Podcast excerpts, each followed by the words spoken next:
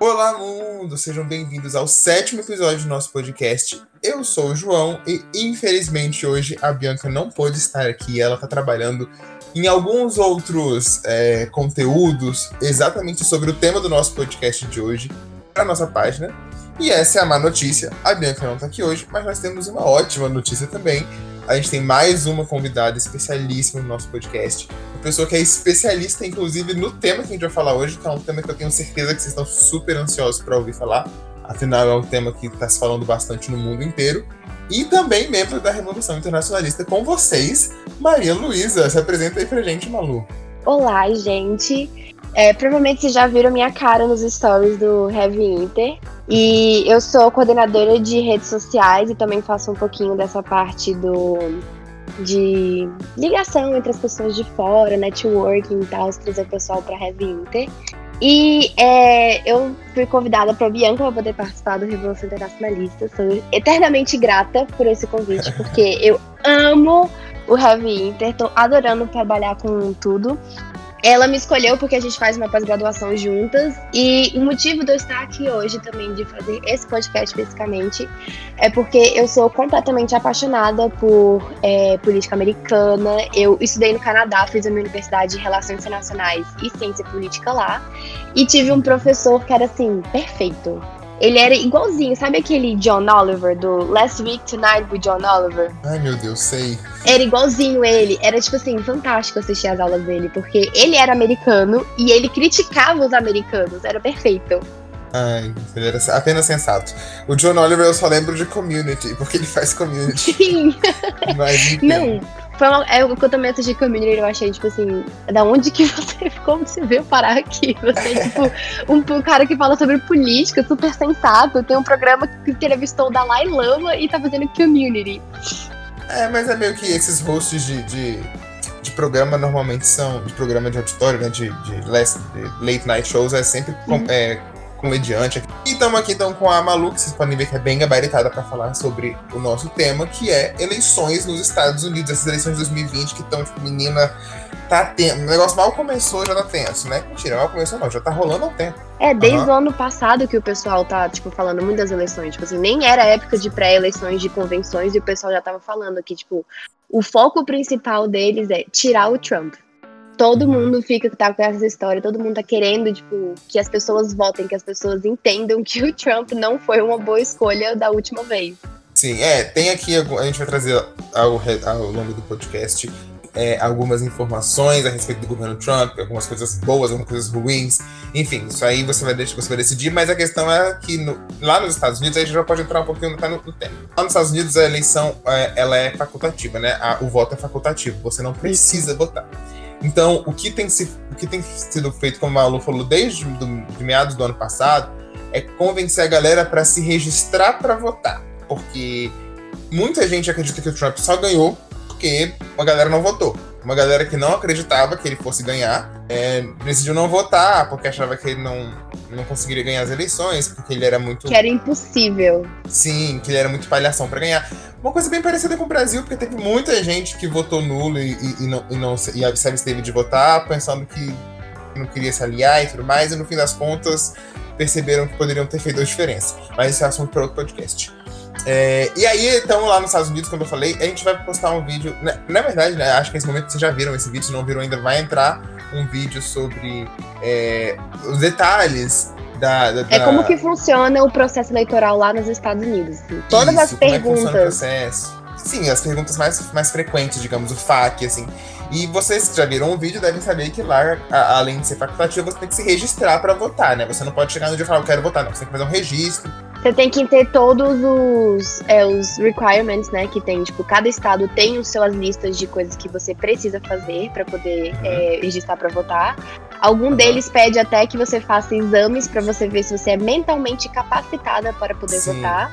E também que no vídeo fala que é importantíssimo é que ele precisa de um documento com foto. E é. muitos americanos não têm um documento não com foto. Não tem documento com foto. Isso é uma coisa muito louca a gente pensar aqui no Brasil que a gente tem 500 documentos com foto, mas lá só tem um documento famoso que é o Social Security Number, que é tipo um cartão uhum. que não tem foto. E a galera não quer votar porque não quer fazer um novo documento para isso. Mas enfim, isso tudo é tema do próximo vídeo. Eu tô falando isso só pra dar uma ideia de que é, votar não é uma coisa que a galera faz do dia pra noite E justamente por isso muita gente tem preguiça mesmo ou não se interessa em se registrar para votar. E desde o ano passado o que tem, tem sido feito é, galera, se registra para votar, porque é se registrando para votar que você vai conseguir votar e vai conseguir tirar esse cara da presidência. E essa, como eu falei, essa campanha tá, tá com muita força desde lá. Quem é fã de RuPaul's Drag Race como eu, sabe uhum. que todo fim de episódio as Sim. drags Register sobem. To vote. Sim, sobem no palco com as plaquinhas Register to Vote. E ela não, não é o único reality show que tem que falar sobre isso. Isso dá muito tempo, porque realmente é, as minorias e também os grupos que foram mais atacados, mais sofreram com o governo Trump, estão influenciando muito a galera a votar. E parece que deu certo, né? Porque é, esse ano a gente já recebeu algumas informações de que foi um ano de muitas, muito mais pessoas que o esperado se registraram uhum. para votar. Assim, nos Estados Unidos ainda uma galera ainda não vota, né? Ainda é uma taxa de 60% das pessoas só que votam. Mas diz que esse ano subiu para quase 75% é, de pessoas. Exatamente. Então, tipo, é um recorde histórico desde 1800. É, pois é, 75% das pessoas dos Estados Unidos querem votar, né? E já entrando também na, no, no assunto mais do podcast, é o problema foi em 2016, se vocês lembram bem, eu lembro perfeitamente bem, inclusive Bianca devia estar aqui pra gente falar sobre isso, porque foi com ela que eu dividi esse fardo. No, da noite das eleições do Trump, nós estávamos tendo aula, inclusive, de relações internacionais, era nosso último ano. É, eu não sei se era nosso último semestre, se era nosso penúltimo semestre, enfim, nós estava, a gente estava tendo uma aula. É, nós estava tendo uma aula, olha só que maravilhoso. Enfim, a gente estava tendo uma aula e começou a apuração dos votos. E aí a gente tava vendo pelo Washington Post, se eu não me engano. E tinha uma, uma setinha, assim, tipo um bumper do, do, do site uhum. mesmo. Qualquer página que você entrasse tinha aquela setinha de um lado vermelho e do outro lado azul, que era do lado Trump e do lado Hillary. E a setinha tava toda virada pro lado azul, com 89% de chances da Hillary ganhar. É, não era 89% de intenção de Início voto. Início de um sonho. De é, início de um sonho total, assim. Eu falei, ah, beleza. E aí começaram as apurações dos votos, né? E eles faziam isso em, em, em tempo real. E como vocês já devem ter visto várias vezes, não viram dessa vez, amanhã, né? Porque esse podcast está sendo na segunda-feira, as eleições estão sendo amanhã, temos de falar. Quer dizer, já estão rolando, né? Tá rolando por carta, já tem voto antecipado, mas a apuração, digamos assim, começa amanhã e o resultado sai amanhã, dia 3 de novembro. É, e aí, conforme eles vão apurando os estados no mapa, vão ficando ou vermelhinhos ou azulzinhos, né? Vermelhinho, no caso, se o republicano uhum. tá ganhando é azulzinho, no caso, se a Hillary tá ganhando. Democrata. Uhum. É, se a Hillary, desculpa. Se as democratas estão ganhando.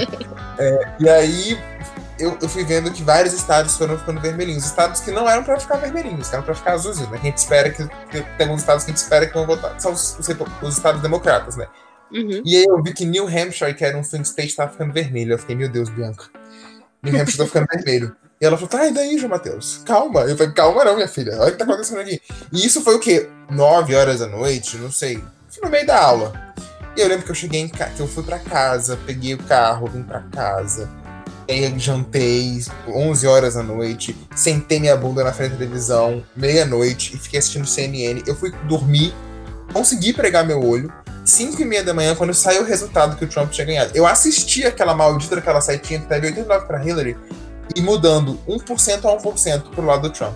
Quando ele chegou no 270, no delegado 270, eu falei, não é possível. Tipo assim, eu não acreditei. Tipo, não acreditei. Mal sabia eu que dois anos depois ia, ia ter uma, uma coisa bem parecida no Brasil, ia ser uma situação muito pior.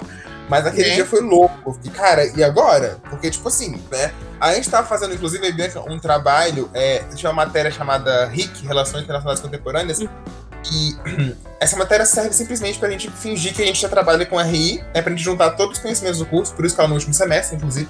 Nessa matéria, a, gente, a ideia é pegar o nosso, os conhecimentos e, e aplicar a, a situações reais e inventadas. E aí o nosso professor tinha feito, acho que duas semanas antes, uma semana antes, pouco tempo antes, ele tinha feito uma simulação de AAS. Imagina que o Trump ganhou, vocês trabalham para essa, para uma consultoria internacional, e essa conferência quer saber como lidar com os Estados Unidos. Enfim, fazendo um, um, um, trabalho bem imaginativo. E a gente teve muita dificuldade de fazer esse trabalho, porque a gente, em relações internacionais, a gente trabalha com racionalismo. Assim, a gente fala ah, o que é racional que o presidente se faça nessa posição. E desde o momento que a gente descobriu que o Trump ganhava, a gente não tinha como racionalizar a situação. Tipo, cara, esse cara não é racional. Como é que a gente vai conseguir, sabe, uhum. identificar e prever o que vai acontecer pro trabalho ou pra vida no geral. Como uma pessoa que é tipo o Trump, que é totalmente imprevisível, que Sim, é tipo assim, ele fala, eu acho engraçado porque é totalmente irônico, né? Ele falou pra aquela. A, a mulher lá do, do, do, Fox News falou que ela tava de TPM, por isso que ela não soube mediar o debate. Mas ele mesmo age pelas emoções, é totalmente racional. Ele é tipo assim, criou birra com o pessoal do TikTok e queria banir o TikTok. Sim. Ah, criei birra com E é o a nosso- China. O nosso primeiro isso. podcast, inclusive, fala só sobre isso. Você não ouviu ainda. Exatamente. Ah. E eu lembro direitinho, você falando aí de quando o Trump foi eleito, eu tava no Canadá, eu tava no meu segundo ano de faculdade, e eu lembro, a minha melhor amiga no Canadá é mexicana. E eu lembro Hum. dela rindo e ela falando que, tipo assim, todo mundo falava pra ela, falava assim, e aí, o que, que você vai fazer? Você nunca foi pra Disney, e se o Trump for eleito, você não vai pra Disney. E ela ficava rindo, e ela falava, não, gente, fala, fala isso não. E ela ria, tipo, achava engraçado. E aí, nesse dia, a gente foi fazer compras, e lá eu morava é, na, perto de Vancouver, então eu morava no mesmo horário que, tipo, o pessoal da Califórnia. Então, as apurações pra mim saiu, tipo, no mesmo horário que lá, tava, tipo, ao vivo mesmo. Sim. Então, tipo, eu não tive que esperar que nem você até 5 horas da manhã. E a gente tava fazendo compras e eu lá acompanhando. E eu falei assim, Mar, então, o Trump tá ganhando? Aí ela, não, para de brincadeira. Eu falei, ele tá ganhando, tipo. E você, exatamente a mesma coisa que você falou do estado. Eu falei, ó, esses estados não eram pra estar vermelhos. Ele tá Sim. ganhando. E aí ela foi, tipo assim, ela foi ficando nervosa. E eu falava, não, relaxa, mas acho que a Hillary vai virar. Acho que. A gente ficava assim, acho que a Hillary vai virar. No que a gente chegou em casa, tava as nossas colegas de quarto, assim, tipo, o Trump ganhou, o Trump ganhou, como assim? Meu Deus, e eu Nossa. não tô acreditando. Foi muito engraçado. E eu lembro que meu professor, no outro dia, ele, a gente tava tendo aula exatamente disso, de. Tá, é, é, desculpa. A minha mãe interrompeu. É, mas a gente tava fazendo aula exatamente disso, sobre, tipo, política contemporânea também. A gente tava aprendendo sobre como que funcionava os Estados Unidos, tipo, cada presidente até agora. E ele falando, bom, eu estava esperando que eu ia dar aula sobre a Hillary. Agora eu vou ter que fazer um PowerPoint aqui na hora pra vocês, pra poder ensinar Aham. sobre o Trump. Porque eu não Ninguém estava preparado isso. pra isso. Ninguém. Eu lembro muito, tipo, a sétima, se eu não me engano, a sétima, oitava, enfim, uma temporada de American Horror Story Culture tem ó, uma Sim, indicação. é, é oitava. É, A o American Horror. Story Culture que fala sobre isso, né? O, o- Uhum. a do- E o primeiro episódio é isso, a galera assistindo, né? A Sarah Paulson, claro, é a Scream Queen da nossa geração. Não tem Scream Queen maior na nossa geração do que a Sarah Paulson. Não tem. Exatamente. Ninguém grita que nem aquela mulher grita, gente. E ela assistindo a televisão e desesperada. Eu, aquilo vai muito relatable. Eu não gritei porque eram 5 horas da manhã, meus pais estavam dormindo aqui em casa, não acordar agora. Mas eu queria gritar, eu fiquei desesperado. Enfim. Não, e dá pra você ver exatamente, tipo, igual no episódio mostra que, tipo, enquanto a Sarah Paulson tava gritando e criando, tipo, todo um problema na vida dela, você tinha o outro lado, o Evan Peters, que tava, tipo, literalmente se vestindo de Donald Trump e comemorando. Porque, assim, Sim, eu não, aqui mesmo no no Brasil Canadá... também, nas eleições do Bolsonaro. É. Eu estava desesperado, eu tive uma crise de ansiedade. Eu tava assistindo com uma amiga Raquel, beijo Raquel, ela nem, nem ouve esse podcast, mas beijo Raquel. E ela ficou assim, ela tava aos prantos. Eu nunca vou esquecer, eu acho que eu nunca vi ela chorar tanto na minha vida. E a galera na rua, buzinando, e gente com arma atirando pra cima. Eu fiquei, meu Deus do céu, é o apocalipse. Uai, o, no Canadá lá, o pessoal tava, saiu pra rua, foi comemorar, algumas pessoas, alguns loucos que, tipo assim, não tem absolutamente nada a ver com a vida deles, eles comemorando que o Trump foi eleito. e aí, Aham. logo em seguida, a gente recebeu a notícia de que, tipo assim, é, o site da imigração canadense caiu porque os americanos estavam tentando entrar pra poder saber como que migrava pro Canadá. Foi, tipo, uma piada. Por Claro. muito tempo. Foi muito engraçado. Porque eles menosprezam, né, os canadenses. E aí o pessoal fica, tipo, não, mas eu vou pro Canadá, se o Trump ganhar, eu vou pro Canadá. E deu isso. Inclusive, a imigração pro Canadá aumentou depois que o Trump foi eleito. Sim, sim, no, mundo inteiro, né? Tem muita gente também que, Exatamente. que emigrar para os Estados Unidos depois que o Trump foi eleito e resolveu ir para o Canadá. É, mas enfim, vamos voltar então pro assunto mesmo. Assim, Isso. todas as informações foram interessantíssimas para vocês entenderem que, o que foi as eleições do Trump. Se, se para nós, aqui do Brasil, no caso a Malu estava no Canadá, eu estava aqui no Brasil, foi essa a sensação que a gente teve, imagina para quem morava lá, né? E foi exatamente, Exatamente. essa. Eu lembro da Lady Gaga também, saindo na rua de Nova York com aquela. aquela. uma placa escrito. É, Love Trump's Hate, sabe? Alguma coisa assim. Uhum. Sim, eu lembro disso. Eu lembro que foi uma comoção, eu quero que vocês imaginem isso, né? Que foram para as pessoas que são grupos que desde a campanha do Trump atacava, que como eles se sentiram essa eleição, e foi justamente por isso que eles perceberam que a melhor estratégia para as eleições agora desse ano, 2020, era fazer que mais pessoas votassem. E até o momento da gravação desse podcast, hoje é dia 30, amanhã é Halloween, inclusive, é, espero que a gente não tenha um, um susto esse, esse ano de novo. Inclusive, é, mais de 70 milhões de pessoas já votaram por carta. Porque também, como a gente explicou no vídeo, tem como você votar antecipadamente por carta. Quem quiser saber, vai lá ver o vídeo. É, e mais de 30 milhões de pessoas já votaram. Inclusive tem uma foto ótima que o Trump já votou. E ele tá lá do lado da Melania, sabe, tentando dar uma, uma pique, assim, uma olhadinha pra ver quem ela tá votando. Porque nem, nem na Melania, na esposa dele, ele tá confiando para essas eleições. E assim, a pesquisa, como eu falei, ano passado as pesquisas não, não, não deram muito certo, né? Mas a gente vai trazer para vocês pouquinho de informação.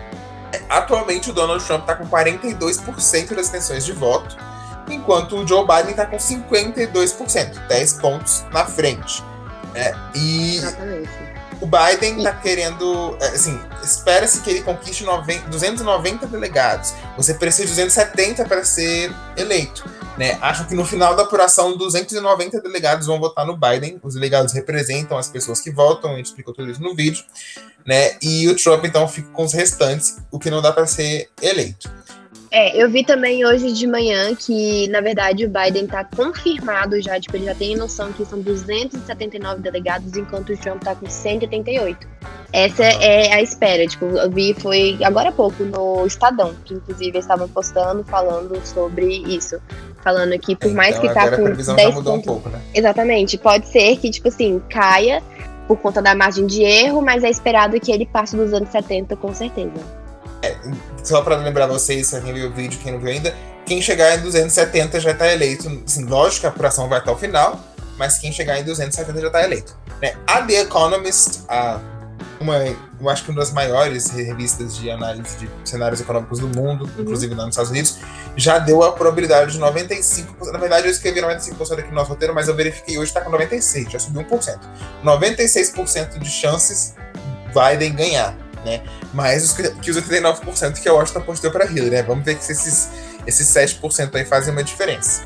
Né? Então, assim, ao que tudo indica, essa eleição é do Biden, né? Estamos aqui há aqui, quatro dias nas eleições, e tudo indica que ele vai ganhar, que ele vai levar, que o Partido Democrata vai voltar ao poder com o vice-presidente Obama, que eu acho que o Obama foi o presidente democrata mais popular dos Estados Unidos que se tem notícia. É, se eu não me engano, ele só não, ele só não ganha pro. Ele só perde pro Reagan, porque aparentemente Ronald Reagan foi o. É, mas o Reagan era republicano. Exatamente. É. Então, democrata é o Obama mesmo. O Obama. E o é. Biden, pra quem não sabe, espero que você saiba, era vice do Obama, né? Ele foi vice durante os dois mandatos do Obama e agora voltou para ser presidente, né? E sabe por que, que ele era vice do Obama? Ele foi escolhido? Ele não, concorreu com ele concorreu contra ele é, nas, uhum. nas primárias do Partido Democrata, perdeu. E aí o Biden, ele se especializou durante a vida inteira dele em política internacional. Ele inclusive ajudou o Dick Cheney a fazer toda aquela invasão do Iraque para que não, não acontecesse, tipo, é, para que ele prestasse atenção mais em direitos humanos, porque ele é uma pessoa que é muito focada em direitos humanos. Ele teve uhum. muitas perdas durante a vida dele e ele tipo sabe disso. Inclusive o filho dele lutou no Iraque e morreu de câncer enquanto tava, tipo, combatendo lá no Iraque. Nossa. E então, tipo assim, ele é super focado nisso, porque ele viu, tipo, acontecendo com o filho dele. E aí o Obama, sabendo dessa história, decidiu pegar ele e falou assim: não, vem me ajudar a fazer a política internacional. Eu quero que você faça parte de todas as decisões que eu fizer com a política externa dos Estados Unidos. E tudo que o Obama construiu foi o Biden. Então, toda essa, essa diplomacia que teve é, acordo de des, desnuclearização na Coreia, que ele estava começando a fazer, foi ele. Acordo de Paris, foi ele que teve a iniciativa. Então, assim, o Biden, ele talvez, se ele ganhar, ele teria que reconstruir tudo que o Trump estava desconstruindo agora, entendeu? Sim, sim. É interessante saber disso, inclusive é outra curiosidade é se o Biden ganhar, ele vai ser o homem mais velho a ser eleito a presidente dos Estados Unidos, com 77 Sim. anos. Antes dele foi o Trump, com 70. Né? Então, se ele ganhar, ele vai ser a pessoa mais velha. E o que faz a gente pensar, será que vai ter um second term aí? Mas, enfim, isso aí também é previsões para o governo Biden, a gente faz depois que o governo Biden começar, né? isso. né? É, mas assim, que bom que você falou sobre isso, porque o Biden realmente tem uma agenda muito sobre direitos humanos, sobre uhum. acessibilidade da, da, parcela mais pobre da população. É, é, ele acha que, assim, muita gente falou que durante o governo Trump os trabalhadores perderam o controle dos Estados Unidos e tudo mais, embora na parte trabalhista ele tenha bons indicadores, e o Biden está com essa plataforma de entregar de volta os Estados Unidos para a mão dos trabalhadores. Ele também é muito ambientalista, ele está é muito focado nas questões ambientais, de produção energética sustentável, Sim. Amazônia, etc. Mas aí a gente vai falar daqui a pouco. Para começar, Eu vou dar algumas notícias que ficaram. Antes a gente falar das propostas um do outro. É, vou dar algumas notícias que ficaram famosas agora nesse período eleitoral. Todas em relação ao Trump, porque o Trump é, é não sei, né? O palhaço do momento. Ele faz as paradas que a gente quer ver. Né? Ele, a galera quer entender o que, o que se passa na cabeça daquele homem, né? É, primeiro, só para vocês terem uma ideia, a campanha do Trump levantou 2 bilhões e 347 milhões de dólares né, para se reeleger. É muito comum que a, as campanhas dos Estados Unidos passem dos bilhões de dólares. Né? Então a campanha do Trump levantou 2 bilhões e 347 milhões. Já a campanha do, ba do Biden. É 2 bilhões 201 milhões de dólares. Pois é, então. Trump 2 bilhões 347 e Biden 2 bilhões 201. Biden conseguiu menos dinheiro que o Trump, né? Porém, uhum. contudo, entretanto, nesse na tá momento da gravação desse podcast, o Trump ainda tinha 43 milhões para gastar, enquanto o Biden tinha 162 milhões para gastar. Então, assim, né? A, a, seja lá quem for que está lidando com a, o tesoureiro da campanha do Trump, seja lá quem for, conseguiu lidar muito demais. bem, né? Porque eles arrecadaram mais dinheiro, mas gastaram mais dinheiro do que o Biden, a campanha do Biden, e estão atrás né? Inclusive, estão falando que essa campanha de reeleição do Trump é a pior campanha de reeleição da história dos Estados Unidos. Eu vou ter que concordar. Porque quem assistiu o debate vai, vai falar que, tipo assim. Sim. Sim. Meu Deus. Mas não por isso, é porque tipo, a questão é numérica mesmo. Os números do Trump, ao invés de crescer, parece que estão diminuindo. E agora, no final da campanha, é normalmente o um momento onde eles sempre dão um, um, uma largada, assim, né? Tipo, um, uhum. quem tá na frente é, acaba tendo diferença diminuída. Tipo, o segundo lugar vai encostando no primeiro. Isso não tá acontecendo, né? Faltam quatro dias para as eleições, como eu falei, 270 milhões de pessoas já. Oh, 200 não. 70 milhões de pessoas já votaram e o Trump não tá reagindo, sabe? E estão uhum. considerando a pior campanha de reeleição de um presidente nos Estados Unidos da história né, quem viu nossa live com a Jaqueline também sabe que só foram cinco, quatro presidentes que não conseguiram se reeleger. Parece que o Trump vai ser o quinto, né? É, e é assim, como a gente acabou de mostrar, o Trump tá gastando mais dinheiro, arrecadou mais dinheiro, mas tá gastando mais dinheiro que o Biden e não tá tendo um resultado, né? Muita coisa tá sendo feita errada. Isso é uma das coisas que pode explicar isso, né? A gente viu isso no tweet do Gustavo, do Carlos Gustavo Poggio, ou Poggio, não sei como é que fala o seu nome, rapaz. É, a porcentagem dos votos femininos que vão para o Trump nas pesquisas são Sim. os menores que um republicano já teve. Um republicano. Ah, o Trump é do Partido Republicano, vale lembrar isso, o Biden é do Democrata. Em 2004, o Bush teve 48% dos votos femininos. Das mulheres, 48% das mulheres que votaram, votaram no, no, no, no Bush. O McCain, em 2008, que concorreu com o Obama a primeira vez, teve 43%. O Mitt Romney, em 2012, teve 44%. E o Trump, ele mesmo, em 2016, teve 41%. Esse ano, o Trump tem 35% dos votos femininos. Então, assim, todos que conseguiram passar dos 40% dos votos femininos, o Trump esse não conseguiu, né? Pela pesquisa que fizeram aqui. E ele mesmo perdeu aí 6 pontos percentuais entre as mulheres.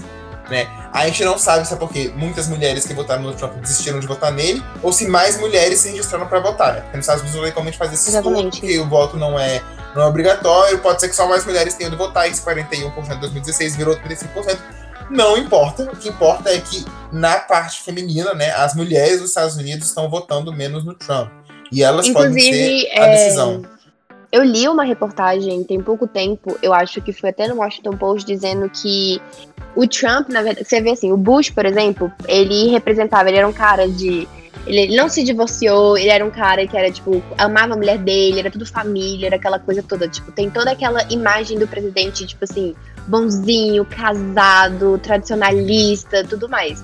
Os outros também tinham isso. O Trump, já em 2016, ele já, tipo, o pessoal já era meio assim, por conta da, igual eu falei, do caso com a com a, a, repórter da Fox, que o pessoal já achou, tipo, um absurdo ele falar isso, e também igual ele falou que grab them by the pussy também, que ele é. falou toda aquela Porque coisa. É a Rose O'Donnell, que ele ficava no pé da Rose é, O'Donnell. Exatamente.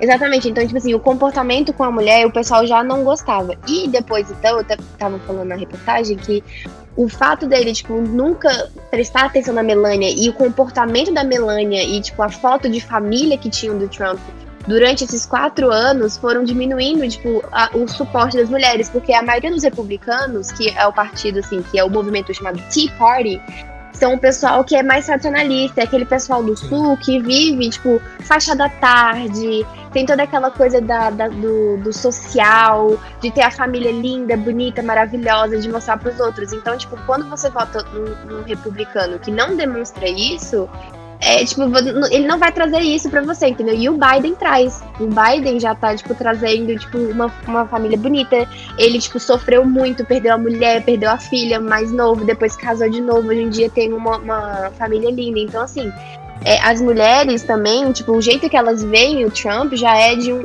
tipo, um jeito diferente, sabe? Ela já, tipo, não é igual eles viam antes. E pro Partido Republicano, que é extremamente nacionalista, ele não representa os valores deles. Não, e sim, quem viu os, os, debates, como você falou, toda vez que acabava o debate, as esposas subiam no palco, né? Aí quando a Jill, que é Dr. Jill Biden, o nome da uhum. mulher, da futura, é, ela é doutora. Chique. É, a futura primeira dama, Estados Unidos, tudo indica. Ela subia no palco, ela abraçava o Biden, não beijava por causa do, do corona, né? Ela tava de uhum. máscara, uhum. sempre a máscara combinando com o vestido, eu achava aquilo lindo. Uma coisa muito tia, assim, sabe? Parece muito uma tia nossa. Com a máscara florida e o vestido florido. Ela abraçava o Biden e, tipo, dava pra perceber que ela falava, tipo, alguma coisa para ele, tipo, good job. Assim, muito assim. bem, é. É, e a Melania subia no palco e ficava lá, parecendo uma boneca Barbie, sem mexer nada do lado do Trump. O Trump olhava pra ela, dava aquele sorrisinho sem graça, ele sem máscara, né? Porque ele não, não, acredita na máscara, dava aquele sorrisinho, tipo assim, ah, que bom que você veio, tocava no ombro dela, tipo, quando você toca o amigo do seu pai, que você, você é. fala que, vai, eu vi você pequeno, tudo bem, mas eu não sei quem você é. Aí dá uns tapinhos, uns tapinhos assim no ombro, pois é, então, era isso a relação dele com a Melania. Fora que a Melania, tipo, durante, to, assim, todas as primeiras, todas não, né, mas muitas primeiras damas dos Estados Unidos, elas fazem muito barulho, né, elas, elas abraçam causas, elas fazem discursos. Exatamente. A Michelle Obama tá aí. A Michelle Obama é uma das celebridades dos Estados Unidos, best-seller de livros e inclusive está sendo cotada para ser eleita, inclusive algum dia. Exatamente. O pessoal quer o, o, o Partido Democrata tá fazendo de tudo para ela ser a próxima presidente dos Estados Unidos depois Sim. do Biden. E eu acredito que ela seja. Mas enfim, o que eu quero dizer é, também a, a, a, a gente tem a Eleanor, Eleanor Roosevelt, que é famosíssima, outra primeira dama que tipo mudou o mundo, é tipo é patrona da, da, da ONU. As primeiras damas dos Estados Unidos costumam ter muito impacto. E nesses quatro anos a Melania não teve nada. Tipo, né, tem gente que nem sabe a cara dela. Uma coisa que eu, que eu falo, muita gente que, que, a gente conversa nunca nem viu a cara. Assim, que não é. Que não costuma uhum. entender sobre política, nunca nem sabe, não sabe Tem gente que confunde com a filha dele, que tem, tipo, o nome Ivanka, parecido. Né? Exatamente. O pessoal acha que é a Ivanka, que é a mulher dele, e, e a, a Melania. realmente apareceu mais, né, durante é. o, o, governo dele. É, a Ivanka foi, foi tipo assim, uma parte foi um, um, leve nepotismo ali, né? Mas assim, Sim. ela participou muito, ela ajudou muito. Inclusive, ela cuidou de, da maioria do, dos, dos business, né? Do pai dela, que, que no caso o pai dela não podia continuar. Ela estava morando junto com ele lá na Trump Tower em Nova York. Eu fui duas vezes para Nova York agora, no, acho que três, no mandato do Trump. E, gente, sério, a segurança da Trump Tower era, tipo assim, só porque ou ela tava lá ou o Trump tava lá. E era, tipo, muito, muito maior do que a própria segurança na Casa Branca. Quando eu fui na Casa Branca. Era uma coisa estranha. É, não, porque lá ele tem total controle, né? A Casa Branca Exato. é um prédio público. O Trump Tower é 100% particular. E se ele quiser colocar uma bomba atômica lá, é Exatamente. Mas agora vamos entrar então lá nas propostas. O que, que o Trump tem para oferecer para os Estados Unidos? O que, que o Biden tem para oferecer para os Estados Unidos? A gente vai fazer um comparativo aqui, sempre primeiro o Trump, depois o Biden. A primeira proposta do Trump é a respeito da, da proposta não, né? Primeiro, o posicionamento dele é a respeito dos protestos, Black Lives Matter que teve agora há pouco, o assassinato do George Floyd, etc, etc. Né? Mesmo com esses protestos, ainda se diz o presidente do Law and Order, ou seja, o presidente da lei da ordem, o presidente que é, está na lei tem que ser seguido. Ele não pretende fazer nenhuma revisão na polícia dos Estados Unidos. E ele sofreu duras críticas desde as manifestações sobre isso. Porque os Estados Unidos está passando por esse período de questionar muito como é que funciona essa, essa questão do, do da, da, polícia e como a polícia está sendo. Ah, o Defund the Police, que é o pessoal é, que é. Defund tipo... the Police, que é um, um, movimento lá nos Estados Unidos que quer que a polícia acabe, né? Ou então que uhum. a polícia seja, tipo assim, desmilitarizada. Existem várias propostas. A questão é, a polícia não pode ficar do jeito que tá. O Trump fala, vai ficar do jeito que tá. No meu Exatamente. vai ficar do jeito que tá. E é isso. Bom, sou o presidente do Law and Order. É, eu também tinha lido também a respeito que ele queria, na verdade, trazer mais dinheiro pra polícia para poder, tipo assim, o pessoal parar de reclamar, aquele famoso, não vou resolver o problema, mas eu vou diminuir as reclamações. Ele só queria implementar uma câmerazinha em cada officer, em cada policial. Só que é, essa que é uma ideia. proposta parecida com a do Biden. Exatamente, que eu ia falar agora. Só que ele só falou isso depois que o Biden sugeriu isso. Uhum, pois é, o Biden já é diferente. Ele também não é a favor do defund da polícia, desmilitarizar a polícia, né? Mas ele é a favor de uma reforma profunda. Inclusive, ele fala que a gente tem que treinar todos os policiais de novo, porque realmente os policiais não foram treinados para lidar com questões como a do George Floyd, né? Que, acabou uhum. morrendo e tudo mais. Ele também acha que tem que ter câmeras presas aos corpos dos agentes, né? Na hora que eles abordam as pessoas na rua, porque uhum. com as câmeras os agentes não vão cometer os, os exageros que eh, vitimaram, né? Acabaram com a uhum. vida do George Floyd. E também acredita que eles devem criar mais programas sociais, porque programas sociais vão diminuir a criminalidade, né? O Biden Exatamente. fala que quanto mais gente tiver acesso à educação, acesso à, qualidade de vida, etc., principalmente nas periferias, as, as, os, a, as comunidades minoritárias, comunidades negras, comunidades latinas, etc., menos crime nós vamos ter. Então, acho que é, ele acha que é mais fácil investir em segurança social, né, em, na sociedade, do que na polícia palmas pro Biden, porque eu concordo bastante com ele nesse ponto. É, e é isso, essa, essa principal diferença dessa primeira proposta dos dois. O, o Trump quer que a polícia continue igual. O Biden quer fazer uma reforma profunda na polícia. Nenhum dos dois, contudo, é a favor de desmilitarizar ou tirar os fundos ou acabar com a polícia nos Estados Unidos. Mas tá certíssimo eles, porque a polícia é um dos pilares mais importantes do, da, dos Estados Unidos. É, é assim, existe um grande debate sobre polícia que a gente pode estar fazendo um outro podcast aqui nosso, é, sobre como a polícia dos Estados Unidos foi criada justamente quando aboliram a escravatura e que parece uhum. que, foi, que foi realmente um órgão criado para perseguir negros. Porque, pô, não é, não é coincidência. Justamente quando a escravatura acabou, começaram a ter polícia. Tipo, enfim. É, mas esse é um outro debate que a gente não vai entrar aqui agora, porque ele é um debate nele mesmo, daria uma hora de podcast, etc. E também com algum convidado especialista seria mais interessante. Vamos continuar então falando das propostas. Vamos falar então de Covid, né? Porque Covid é uma coisa que é real. Inclusive, os votos por carta aumentaram muito esse ano justamente porque foram, foram flexibilizados. Existe toda uma burocracia para se votar por carta, mas essa burocracia foi flexibilizada esse ano por conta do Covid, né? Para não fazerem grandes aglomerações no dia 3, que é o dia das eleições oficial, real oficial. E enfim, o Covid ainda é real, né? Estamos em outubro, mas o Covid ainda existe. É. Inclusive, é. aumentou bastante agora as ondas de Covid nos Estados Unidos por conta das eleições, porque os republicanos não acreditam no vírus, acreditam que eles vão melhorar tão rápido igual o Donald Trump melhorou, e eles estão ah. se aglomerando para poder fazer os votos antes, tipo assim, antecipadamente, presencialmente, porque todos os votos que são antecipados são presencial. Então, acontece que, tipo, muita gente tá com medo também de votar por carta, os republicanos principalmente, porque acham que o voto deles não vai ser computado.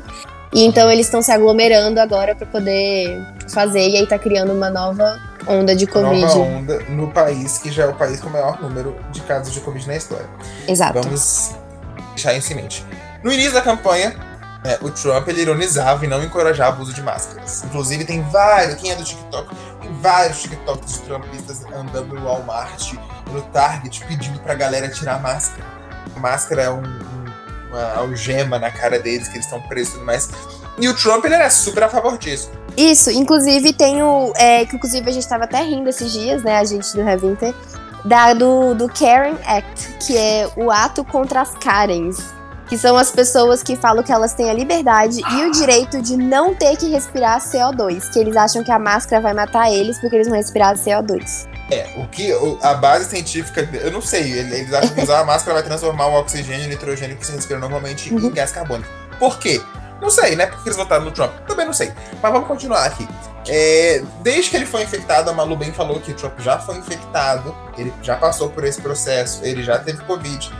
E aí as coisas mudaram um pouco, o discurso dele mudou um pouco depois. É, nesse caso, ele agora fala que se você chegar muito perto das pessoas, é bom que você use uma máscara. Mas no geral, assim, em linhas gerais, ele acredita que máscara ainda é para losers e máscara ainda é um negócio de que tira sua liberdade. Eu não sei se ele acredita nesse negócio de CO2, mas deve acreditar, não me duvidaria que ele acredite.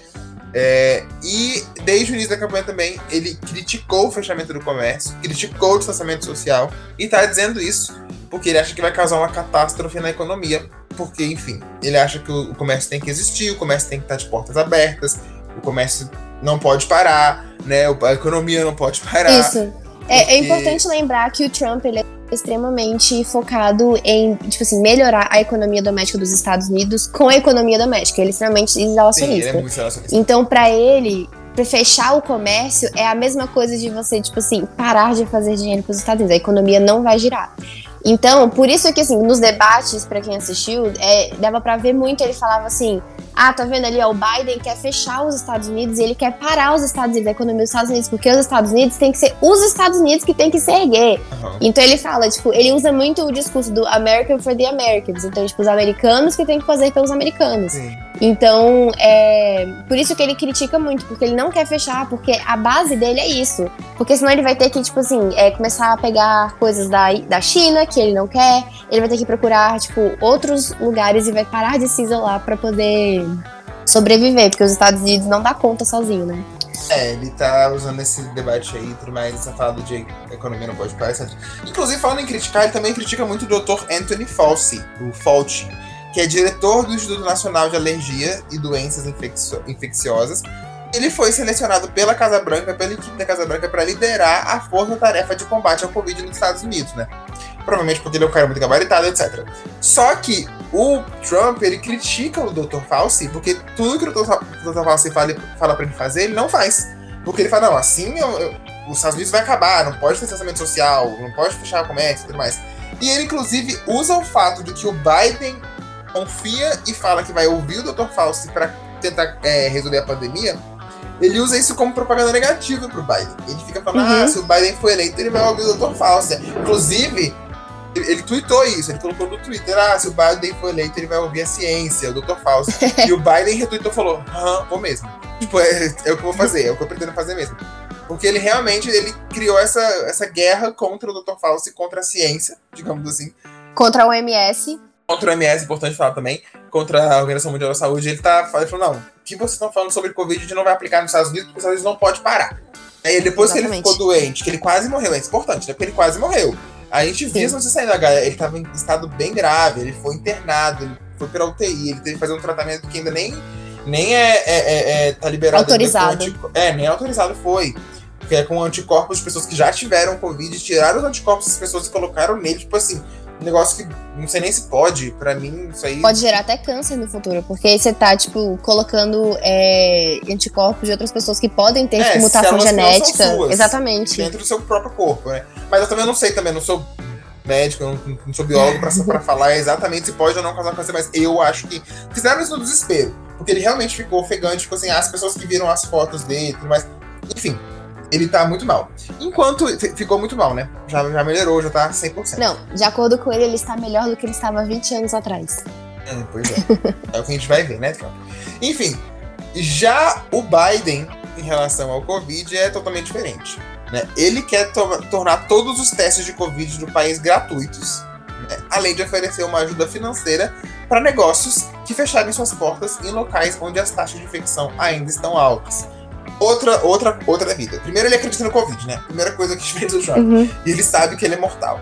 Ele quer transformar todos os testes das pessoas dos Estados Unidos em, em gratuitos, porque lá, lá os testes não são gratuitos, né? Lá não, lá não tem SUS. Aqui tem ainda, espero que continue tendo. É, então os testes, você, você paga para se testar, você paga para se curar, você paga para se internar. Lá é assim que funciona. Inclusive, daqui a pouco eu vou falar sobre as propostas dele sobre saúde.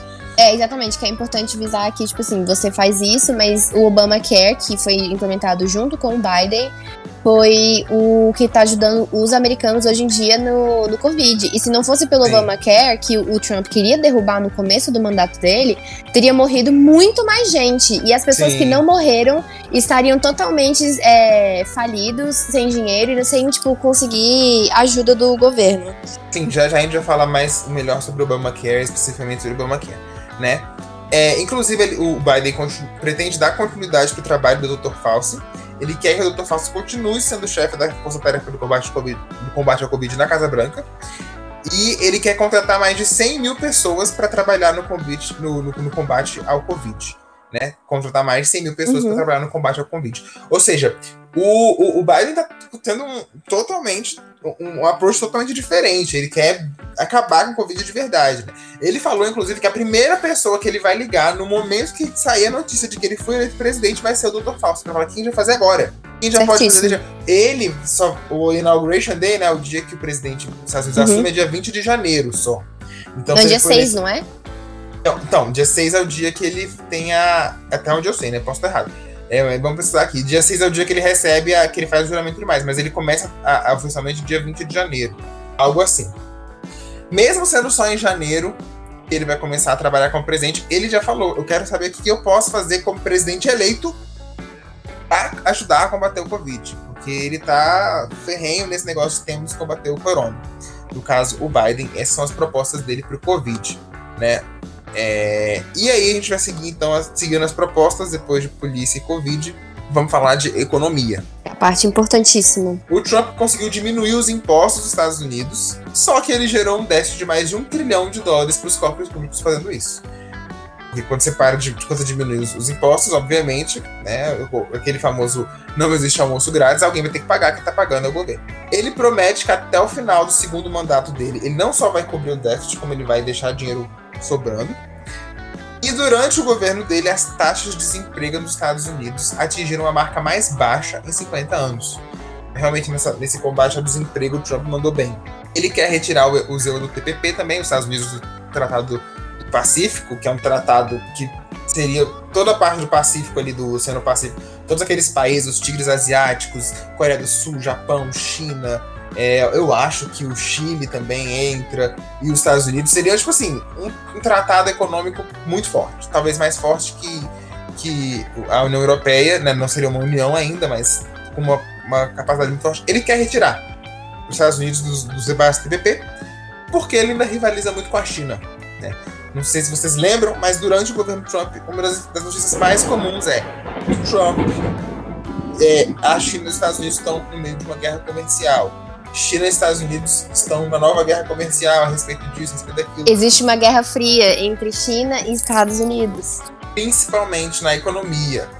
E por isso que o TPP não está indo para frente. Então, essa é a proposta do Trump: é continuar gerando empregos, continuar diminuindo impostos e continuar rivalizando com a China. Basicamente é isso que o Trump prevê ver para os Estados Unidos é, como uma boa ideia para os próximos quatro anos.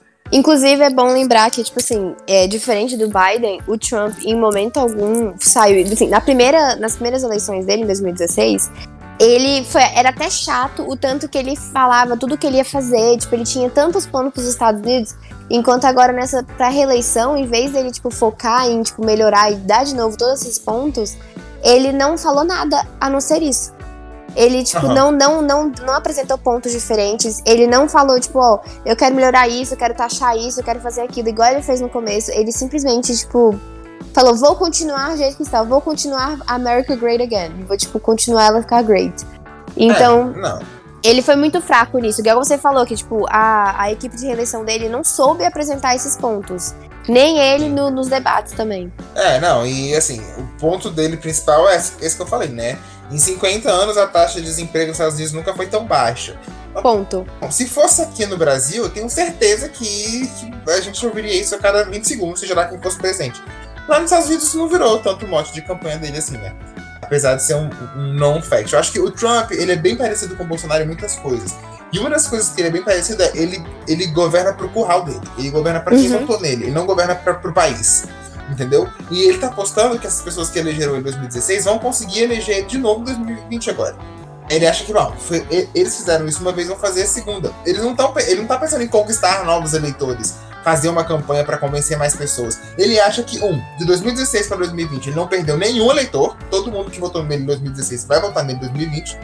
E dois, ele não precisa, ele pode continuar rivalizando com quem discorda dele, ele não precisa abraçar os Estados Unidos como um todo, né? Ele acha que ele vai ser o presidente de quem votou nele, de novo, né, com mais quatro anos, e não o presidente do país inteiro. Isso é muito, é bem parecido com o Bolsonaro nesse caso. O Bolsonaro também faz a mesma coisa aqui no Brasil. Ele governa para quem votou no Bolsonaro. Ele não governa para quem, para quem não votou no Bolsonaro, ele não governa para o país. Para o resto da população. É. Agora falando da economia do Biden, né? A diferença do Trump é o Biden aposta no fortalecimento da classe média, né? E o seu plano uhum. econômico quer recuperar a, a, a força da, da, classe média e recompensar o trabalho e não a riqueza. Essa é a grande crítica que ele faz pro, pro governo Trump. Que o, no governo Trump os ricos ficaram mais ricos, né? É... Que era a intenção do Trump desde o começo, porque Sim, ele, é usa, porque ele, ele é se usava, ele é exatamente. ele se usava de exemplo e falava assim: olha, eu comecei com um milhão de dólares e fiquei rico. Então, tipo assim, eu quero melhorar as minhas condições de vida e dos meus amigos ricos. Era Ah, e basicamente ele também isso. acha assim, ele também fala a mesma coisa, ah, eu quero que as pessoas, os Estados Unidos seja um país onde pessoas possam fazer o que eu fiz, né? É. Que pessoas possam sair do milhão pra bilhões, mas assim, gente que nunca nem vai chegar no um milhão, sacou?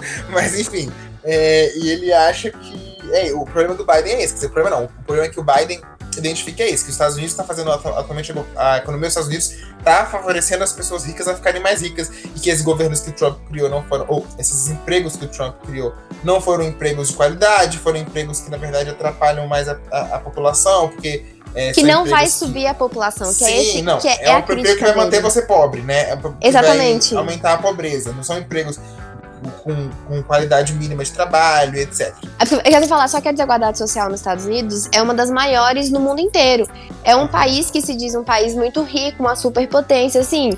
Provavelmente a, a classe baixa, tipo, a pessoas que tá na pobreza nos Estados Unidos, não vai ser a mesma pobreza que de países igual assim, no Brasil, por exemplo.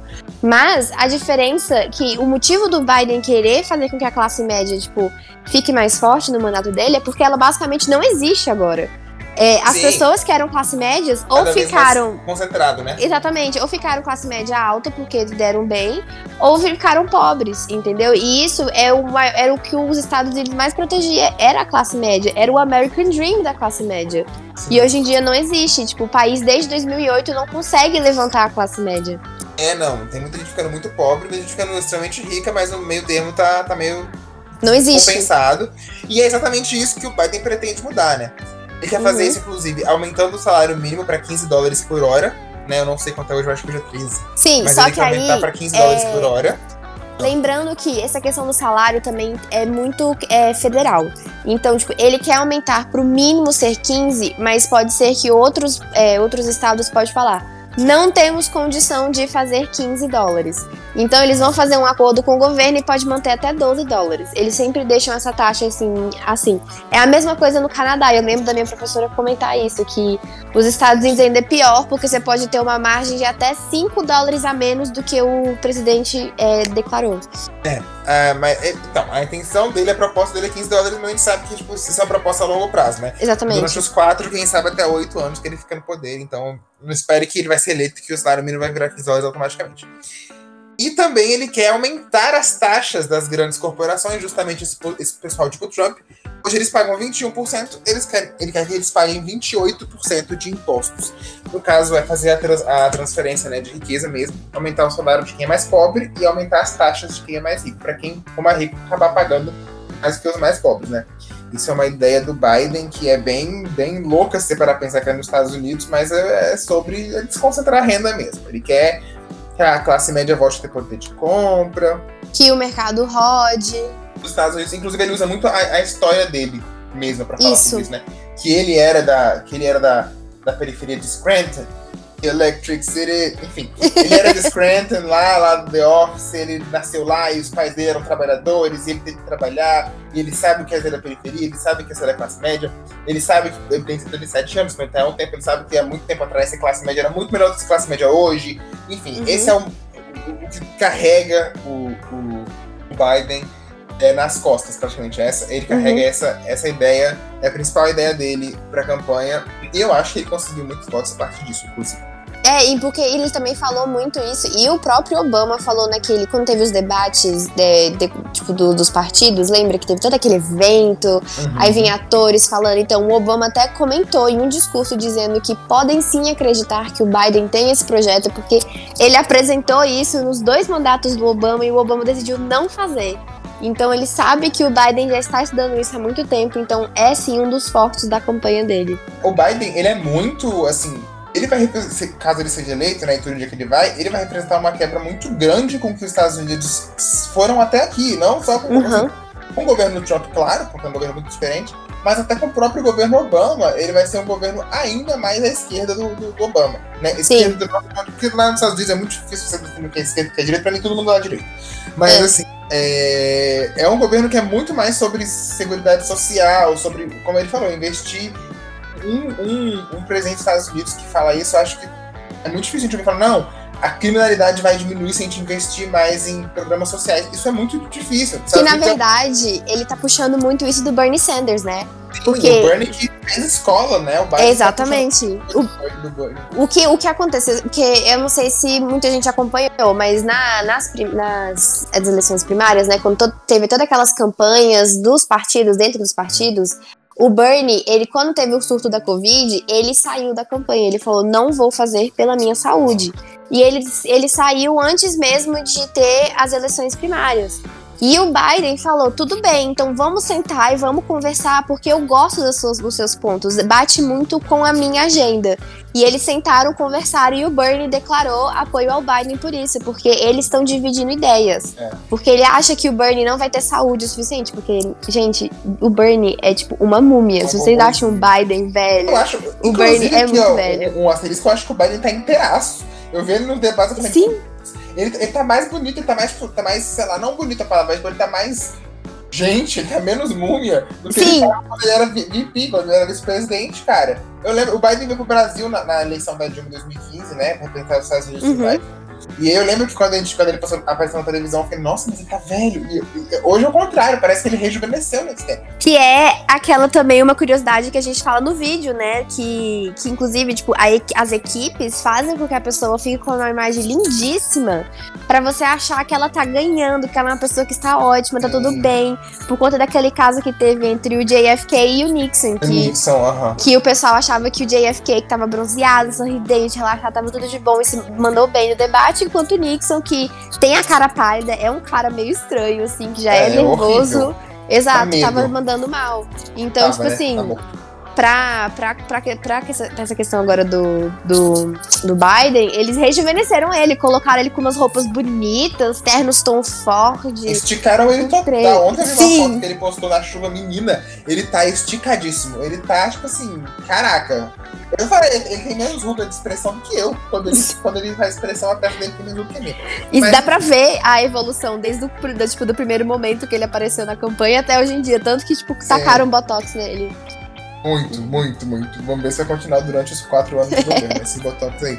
Já o Bernie não, gente. O Bernie ele é bem. Ele é senhorzinho e ele é senhorzinho, ele sempre foi. Ele já era velho na, na campanha de 2016, quando ele queria pegar o lugar da Hillary. Hoje, então, ele tá mais velho ainda. Exatamente. Agora vamos falar de questões climáticas, que é uma coisa importantíssima para o mundo e para o Biden. O Biden leva isso muito a sério. O Trump o, não. É, então, o Trump não trata as questões climáticas como prioridade. E, inclusive, acredita que muitas das precauções indicadas só servem para atrapalhar a indústria. Exatamente. Seja, Ele acha que é tudo um golpe de é, teoria é de conspiração. Tudo, sim, que é tudo fake news, que não existe. É, como é que é? Aquecimento global. Climate change. Tudo, tudo é besteira.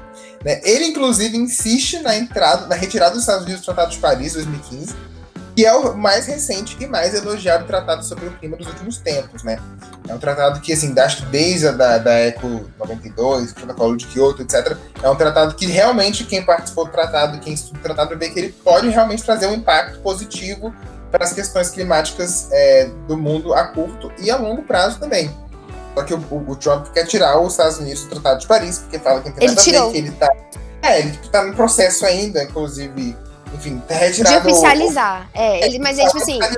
ele não tá seguindo, ele não tá fazendo nada que, tipo, foi feito no tratado. Então, tipo assim, ele se considera que ele tirou. Entendeu? É, ele, ele o Estado saiu. É. Já o Biden, ele pretende reentrar no Tratado de Paris. Ele quer entrar de novo, ou seja, voltar a respeitar uhum. o Tratado de Paris. É, e Porque, igual também... eu falei, tipo, ele que foi um dos criadores do tratado, né? Ele que quis. Foi uma das pessoas que mais articularam para esse tratado existir. E além disso, ele tem a intenção de pôr em prática um plano que deve tornar a base energética dos Estados Unidos totalmente renovável até 2050. Isso, quando ele falou no debate, eu fiquei chocado. É muita coragem. Não, você o... e o Elon Musk ficou tipo assim, meu Deus, é, não, meu momento. Deu calma com a sal do pé, ele ficou felizíssimo. a questão é essa, ele quer trocar a base energética. Hoje, os Estados Unidos, ele funciona à base de gás, óleo, carvão e gasolina. É isso. Isso. Uhum, combustíveis então, fósseis. É isso. Todos os combustíveis são fósseis, todos os combustíveis são extremamente é, poluentes. É, poluentes e agridem muito o meio ambiente. O Biden quer começar no governo dele agora, em 2021, um projeto que, se for levado a cabo até 2050, vai mudar a base energética dos Estados Unidos para energia solar, eólica e elétrica, que são todas energias renováveis. A elétrica não é tão renovável, né? quer dizer, a, a energia solar e eólica vai gerar energia elétrica e vai ser de forma renovada, né?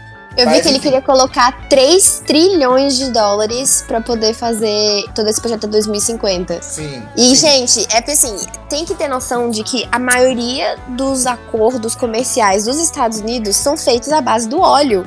Ou seja, sim. o tanto que os Estados Unidos ia guardar, tipo assim, ter um dinheirão, poupar um dinheiro porque, por exemplo, Canadá. Gente, só no Canadá, o tal do NAFTA, que não existe mais, que agora é aquele USMCA, né, que eles chamam, é basicamente só por óleo. É tipo, eles vão falir o Canadá se eles não pegarem óleo do Canadá, por exemplo. Mesma Sim. coisa também, tipo, ele fazendo o acordo com a Arábia Saudita. É tipo, gente, é, é muito é muito sério ele virar e falar que ele quer falar isso. Porque os Estados Unidos é muito o louco do óleo. Sim. É, não, eu achei isso muito coragem. Inclusive, olha só, essa parte também é a parte que eu achei mais corajosa. Ele quer acabar com os subsídios de empresas de energia suja e disse que não vai mais emitir permissões para a construção de novas usinas de óleo e carvão em locais públicos. Ou seja, as, a, essas indústrias que eu falei de energia de carvão, óleo, gasolina, uhum. etc., elas têm subsídios, elas ganham subsídios do, do, do governo para funcionarem, né? E ele quer retirar esses subsídios e disse mais: se for espaço público, eu não vou permitir que o governo deixe construir novas usinas. Se for espaço privado, não posso fazer nada. Você comprou a terra, você constrói o que você quiser. Mas se for espaço público, a gente não vai vender para essas empresas e não vai permitir que elas construam novas usinas é, de, de energia suja, de energia poluente. Isso também é um passo, assim, cara. Ele falar isso nos Estados Unidos e tá na frente percebe-se o quanto os Estados Unidos está desesperado para tirar o Trump. Porque nenhum presidente conseguiria se manter até, até esse momento com esse discurso, porque a base energética dos Estados Unidos é toda diferente. Gente, os Estados Unidos igual a petróleo. E ele quer acabar com isso. O cara que é. falou isso em, em, rede nacional. Ou pelo menos é. ele tem a intenção. Pode Várias ser que vezes. seja só falado por, por falar. No, embaixo dos panos ele já fez um acordo com o pessoal do óleo. Não, é só para tirar o Trump. Pode ser. Não tô duvidando é. que seja. Mas ele falou, isso que importa. Eu acho que, tipo assim, ele pode talvez não conseguir fazer 100% até 2050, mas que ele pode começar, ele começa. Igual, por exemplo, eu acho que o ponto que ele acertou na hora do debate em falar foi que ele falou: ah, porque eu quero que todos os carros sejam carros é, de energia, não sejam carros movidos a gasolina. Então, tipo assim, ele já, lá em Los Angeles, com a evolução do Tesla, já tem 15% dos carros já são Tesla. Então, tipo uhum. assim, tem muitos lugares para poder carregar o carro e menos postos de gasolina. Eu visitei agora, ano passado, Los Angeles, e eu lembro do pessoal falar que, tipo assim, hoje em dia as pessoas estão preferindo comprar Teslas do que comprar o carro, porque o carro dá tanto trabalho e Los Angeles é um lugar tão ruim para você, tipo, um carro morrer dentro, tipo, de uma highway, que eles estão preferindo o Tesla, porque o Tesla é, tipo assim, perfeito e salva o ambiente. E as pessoas de Los Angeles são muito conscientes ao meio ambiente. Sim. Isso Los Angeles, né? Porque São Francisco e Cupertino, que são. Cupertino é a capital do Vale do Silício, né? Onde uhum. as tecnologias são criadas. E São Francisco é a maior cidade mais próxima. Lá também, em São Francisco já existem carros autônomos andando pela cidade, lógico, todos eles averiguados há muito tempo. E a maioria desses carros autônomos, eles são elétricos, eles não são movidos a, energia, a, a combustíveis fósseis. Uhum. Então, assim, ela, essa parte dos Estados Unidos da West Coast, ela tá bem evoluída nesse ponto e o Biden quer trazer isso pro, pro resto Estados Unidos dos Estados todos. Unidos. É, agora vamos falar sobre outro problema muito famoso dos Estados Unidos, que é armamentos. Nossa. O Trump, ele promete aumentar as verificações de antecedentes na hora de vender armas. Mas ele não não, não, não, mostrou nada durante o governo dele que tenha, tenha sido diferente. Né? Durante o governo do Trump não aconteceu muita diferença em relação à venda e a disseminação de armamentos nos Estados Unidos. Em 2016. É uma 2016, coisa que ele se. Que... Não, desculpa, 2017, quando teve o atentado lá de, de Las Vegas, né? Que o cara tirou Sim. da galera. Da... É, que inclusive eu ia comentar isso, que na verdade é, o Trump, no começo do, do, do mandato dele, teve. aumentou o nível de, de ataques aqueles tiroteios em escola, em lugares uhum. públicos, e no meio do nada, tipo assim, parou. Tipo, diminuiu muito. Diz que caiu, tipo, 15 a 20%, que é, tipo, bastante para os Estados Unidos.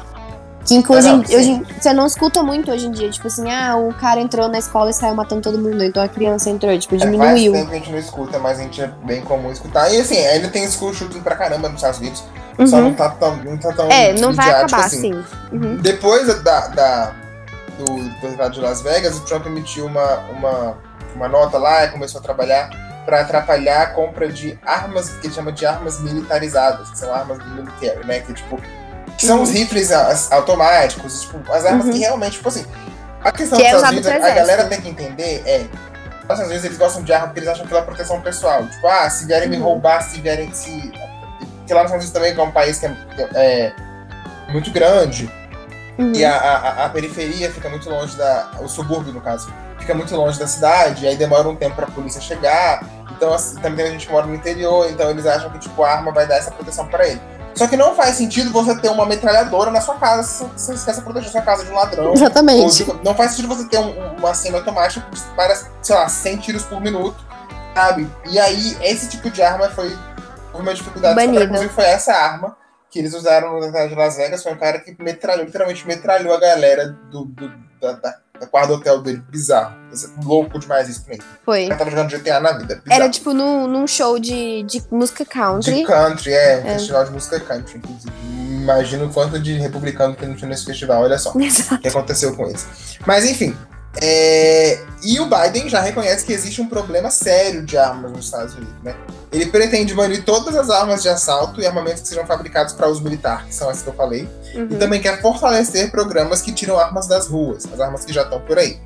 Ele disse que o verdadeiro inimigo são as fábricas de armas e não a NRA. A NRA é a National Rifle Association, tipo uma tipo um grupo de pessoas que são é, é, um grupo lobista que, tipo, trabalha com o Congresso, que inclusive parte do Congresso é feito por integrantes dela. É, é a nossa bancada da bala aqui do Brasil. Isso. Assim. Só que lá é institucionalizado. Existe um, eu lembro que o Charlton Heston, inclusive, um dos atores mais famosos de Hollywood, era a cara da NRA, que ele defende o direito de todo mundo ter rifle e arma e metralhadora. E o, o Bahrein falou, não, esses não são nossos inimigos. As fábricas de arma que põem armas nas ruas são os nossos inimigos. Que são...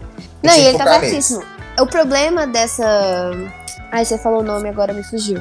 Da. NRA? Isso, NRA. É que o problema dela é que ela faz barulho e ela, tipo assim, o barulho que ela faz pode gerar um problema, igual school shooting ou então, tipo, ataques, entendeu? Porque são pessoas que são, igual você falou, tem o pensamento de que precisa se proteger e proteger significa ter uma arma e usar essa arma. Então os Estados Sim. Unidos vivem pisando em ovos com ela. Então, tipo assim, o Biden, por exemplo, não pode virar e falar que o problema é ela. Ele tem que falar que o problema é isso. Então, tipo assim.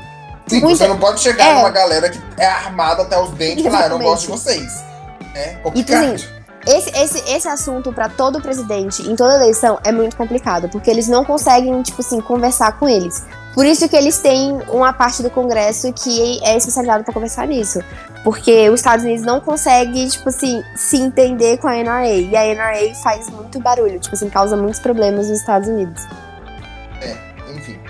Ele também aposta Biden em armas com tecnologia com reconhecimento, reconhecimento biométrico, para evitar que as armas sejam usadas por quem não comprou. Uhum. Ele acha que tem que ter lá sua digital. Se vai usar armas, tem que colocar sua digital, você vai liberar com a sua digital. Se você perder a arma, se você roubar em sua casa e pegar a arma, ninguém mais vai poder usar a arma, só você. Que Eu é o que os policiais bem... usam. É, sim, é uma coisa bem high-tech, né? Ele quer que todas as armas uhum. sejam assim. E, enfim, essa é a proposta do Biden em relação às armas, que é um problema muito grande. Agora falando do Obamacare, vamos falar de saúde. Na saúde, o Trump é contra o Obamacare. Ele é Totalmente. um programa que popularizou o direito ao plano de saúde de qualidade. É Só que pessoas dos Estados Unidos. Exatamente. Que é, o Obamacare, gente, é tipo assim, o, a, o, obstáculo, o maior obstáculo do Trump na vida, que foi uma das promessas que ele fez em 2016 que ele ia acabar e até hoje ele não conseguiu. Ele já entregou cinco propostas diferentes pro Congresso e o Congresso não quis passar.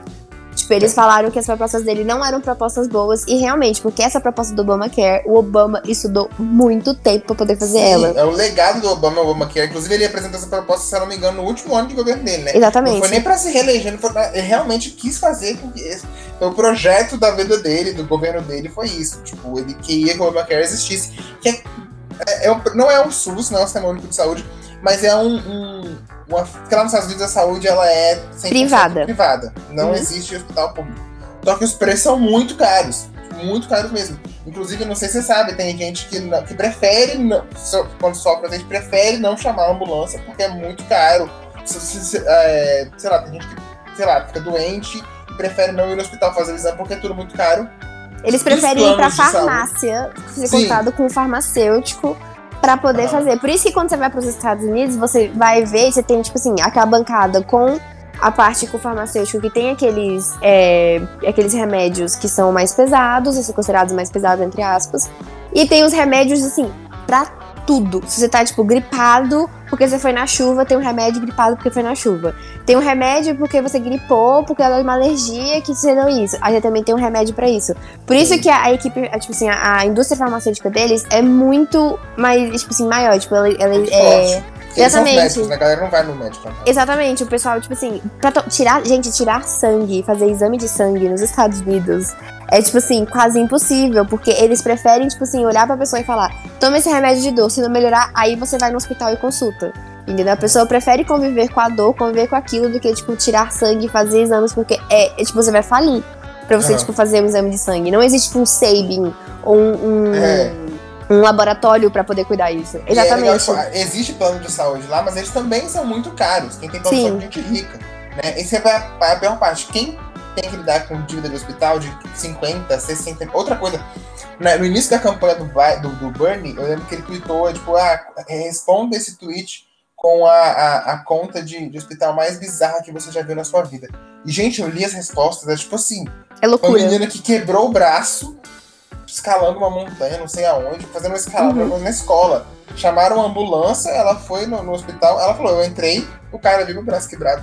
O médico ficou cinco minutos comigo, falou, ele entrou, viu o braço quebrado, tocou, perguntou onde dói, depois ele saiu da sala para ver outra pessoa, e veio a equipe lá dele colocar o gesso em mim.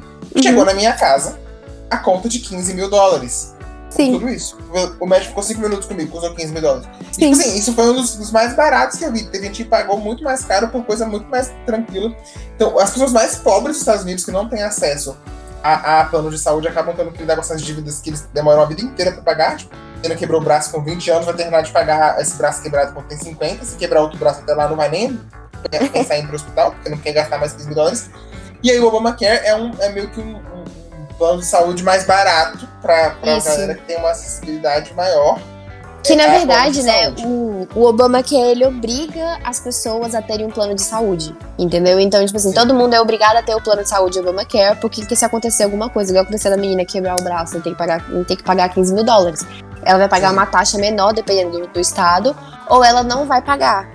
Então, assim, é. o problema também é que, tipo assim, por mais que é caro, tem os, o, os planos de saúde mais baratos, só que a população não quer pagar. Porque como você paga por mês, vamos dizer assim, paga 30 dólares ao mês, e você não vai usar, as pessoas que, tipo assim, ganham pouco, os 30 dólares fazem toda a diferença para elas no final do mês. E lá eles eu só vou pagar pelo que eu uso, não vou Exatamente. Sim, eles não gostam disso. Tipo assim, eles querem pagar por uma coisa que eles vão continuar usando. Então, para eles, muita gente, tipo assim, tinha plano de saúde, mas aí no metade parava de ter para poder, tipo assim, para poder salvar dinheiro, tipo, poupar ou alguma coisa assim do tipo. Então, tipo, o Obama, ele, ele foi tudo isso no geral. Ah, e também tem a questão de que as pessoas que descobriam que tinham câncer ou algumas é, doenças que precisavam de cuidados, tipo assim, sempre, e não tinham plano de saúde e iam registrar para o plano de saúde, os planos de saúde estavam recusando essas pessoas. Sim. Porque sabiam Sim. que iam gastar uma fortuna é. com essa pessoa, a pessoa ia Exatamente. talvez ou morrer, ou então, tipo, ia continuar o resto da vida precisando disso. E eles não iam ganhar dinheiro com as pessoas que estão, tipo assim, só quebrando o braço ou torcendo o pé, é. essas coisas, entendeu? Então, tipo, o Obamacare foi meio que pra apaziguar tudo isso. Então, tipo, hoje em dia as pessoas têm que ter o Obamacare, que é por isso que os republicanos odeiam, porque eles acreditam que eles têm o direito de não ter um plano de saúde, é, porque isso é a escolha deles. Morrer. Exatamente.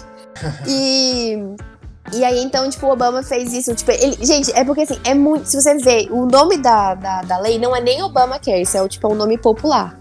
Então, se você for ver realmente, tipo, o, é, o acho que é, é Primary Health Act, é uma coisa assim. E se você for, tipo, ver e ver, é muito bem feito. É, tipo, exatamente como eu falei, tipo, é, é, o, é o projeto da vida dele. Então, ele viu com que uma forma de que ninguém fosse sofrer na saúde com o Obamacare todo mundo Sim, no é um, país. é um plano legal e tal. É. Assim, né? É, eu falei igual o Bolsa Família no Brasil. É, o, Bo, o é o Bolsa Família dos Estados Unidos. Todo mundo que critica as políticas de esquerda do Brasil vão criticar o Bolsa Família, mas entra presidente, sai presidente, não vão conseguir tirar, porque é um, é um programa que ajuda muito uma, ajuda muito uma grande parcela da população. O Obamacare é o Bolsa Família dos Estados Unidos. Lógico que são coisas totalmente diferentes, mas para você ter uma ideia é isso. E falando sobre isso, né, obviamente, nem falar que o Biden, ele quer expandir e melhorar o Obamacare. Que essa é a ideia que ele puxou do Bernie, porque o Bernie queria criar, tipo, o SUS americano. Só que não tem jeito de criar, porque, tipo assim, a, a indústria é, do, privada de saúde, de exatamente, saúde, né, é muito grande e é, tipo assim, ele tava, é, tipo assim, 30% do país ia totalmente contra ele, tipo assim, de indústrias. Então ele basicamente decidiu fazer, pegar esse plano do Bernie e só expandir. E fazer com que, tipo, o Obamacare chegue pra todo mundo mesmo. Ah, tipo... É, tipo, você tem que entender uma coisa também, galera, que lá nos Estados Unidos existe uma coisa chamada lobby.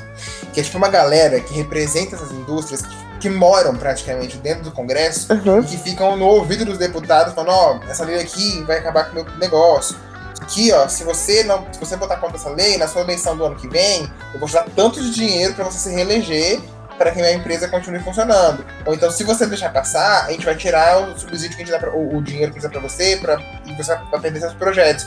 Enfim, existe lobby legalizado lá nos Estados Unidos, é muito difícil você peitar essas indústrias. O NRA, como a, a, a gente falou agora, essa a indústria farmacêutica e a indústria é, de, de, é, da saúde, saúde, etc.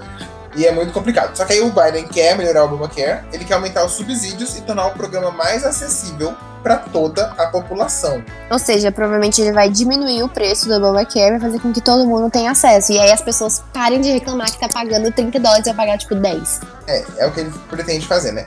Ele também quer trabalhar uma opção pública de acesso à saúde através do programa do Obamacare. Ele quer, trans, ele quer fazer com que alguns exames, alguns procedimentos, alguma parte da, da, da, do, de consulta da saúde no Obamacare seja de graça, né? Uma, uhum. O início de um SUS aí, digamos assim. Mas bem, bem distante do que o SUS é, é pro Brasil. O meu pai, ele é médico, né? E ele trabalha muito essa parte da vacina. E eu lembro uhum. dele comentar comigo que, tipo, essa parte da vacinação não é pública, né, nos Estados Unidos. Então, ah. tipo, é uma forma também dele trazer a vacinação. Mesmo que, tipo, tenha todo aquele movimento contra a vacinação nos Estados Unidos, que até agora ninguém entende por quê. Mas é, ele falou que tipo, é uma forma de trazer com que as pessoas sejam vacinadas, fiquem bem e não morram, por exemplo, de sarampo, tá entendendo? Que é uma coisa uhum. super simples. Ou hepatite. Que já, já foram erradicadas em lugares uhum. nos Estados Unidos. Esse povo, gente, sério, não quero nem falar sobre isso. Vamos continuar aqui o último ponto das propostas, que no caso é imigração, que é com certeza o ponto mais polêmico com do certeza. governo Trump. No ponto da imigração, o Trump não cumpriu a grande promessa de construir um muro com o México, que era o Build That Wall, né? Uhum. O que provavelmente muita gente elegeu o Trump pensando nisso, né? achando que ia resolver algum problema. Não, e eu tenho uma curiosidade engraçadíssima. Você sabe aquele jogo é, Cards Against Humanity?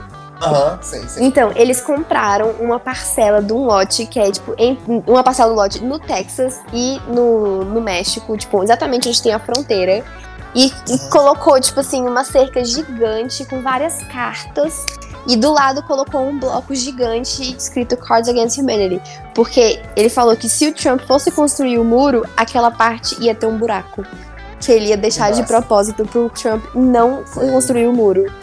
Nossa, inclusive, você, né? Como eu falei, lá nos Estados Unidos eles respeitam bastante a propriedade privada. Então, uhum. se alguém comprar lotes ao redor de todo a, a, a a construção. Falar, não vai construir o um muro aqui, eles vão respeitar apenas, né? Ah, Exato. Esse país, esse país não devia existir, mas enfim. Uma das atitudes mais polêmicas do governo Trump também foi o banimento de voo para países de origem muçulmana. Eu acho que foram mais de, de, de, de 60 países assim, é que ele baniu é, uhum. por 90 dias. E também a política de tolerância zero com imigrantes ilegais ou sem documentos que separou milhares de crianças de seus pais. Várias delas, inclusive até hoje, não foram reunidas. Vocês lembram disso? Não sei se vocês lembram mas ficou muito famosa essa, essa, essa imagem de crianças né, no ICE lá presas dentro de jaulas. Em jaulas. Porque os pais dela eram legais nos Estados Unidos, eles deportaram os pais pegaram e mandaram embora. E as crianças, a, a, a lei para criança, a lei de imigração nos Estados Unidos para criança é diferente. É por mais, algumas das crianças, inclusive, tinham nascido nos Estados Unidos, eram cidadãs americanas, né? Norte-americanas. Uhum. Os pais eram legais, porque desde que chegaram lá, é, não conseguiram é, legalizar os documentos. E os pais que são ilegais foram deportados para seus países. As crianças puderam ficar lá, mas ficaram sem pais. Imagina, uma criança de 5 anos. Gente, tinha bebê de 2 anos, um ano, meses.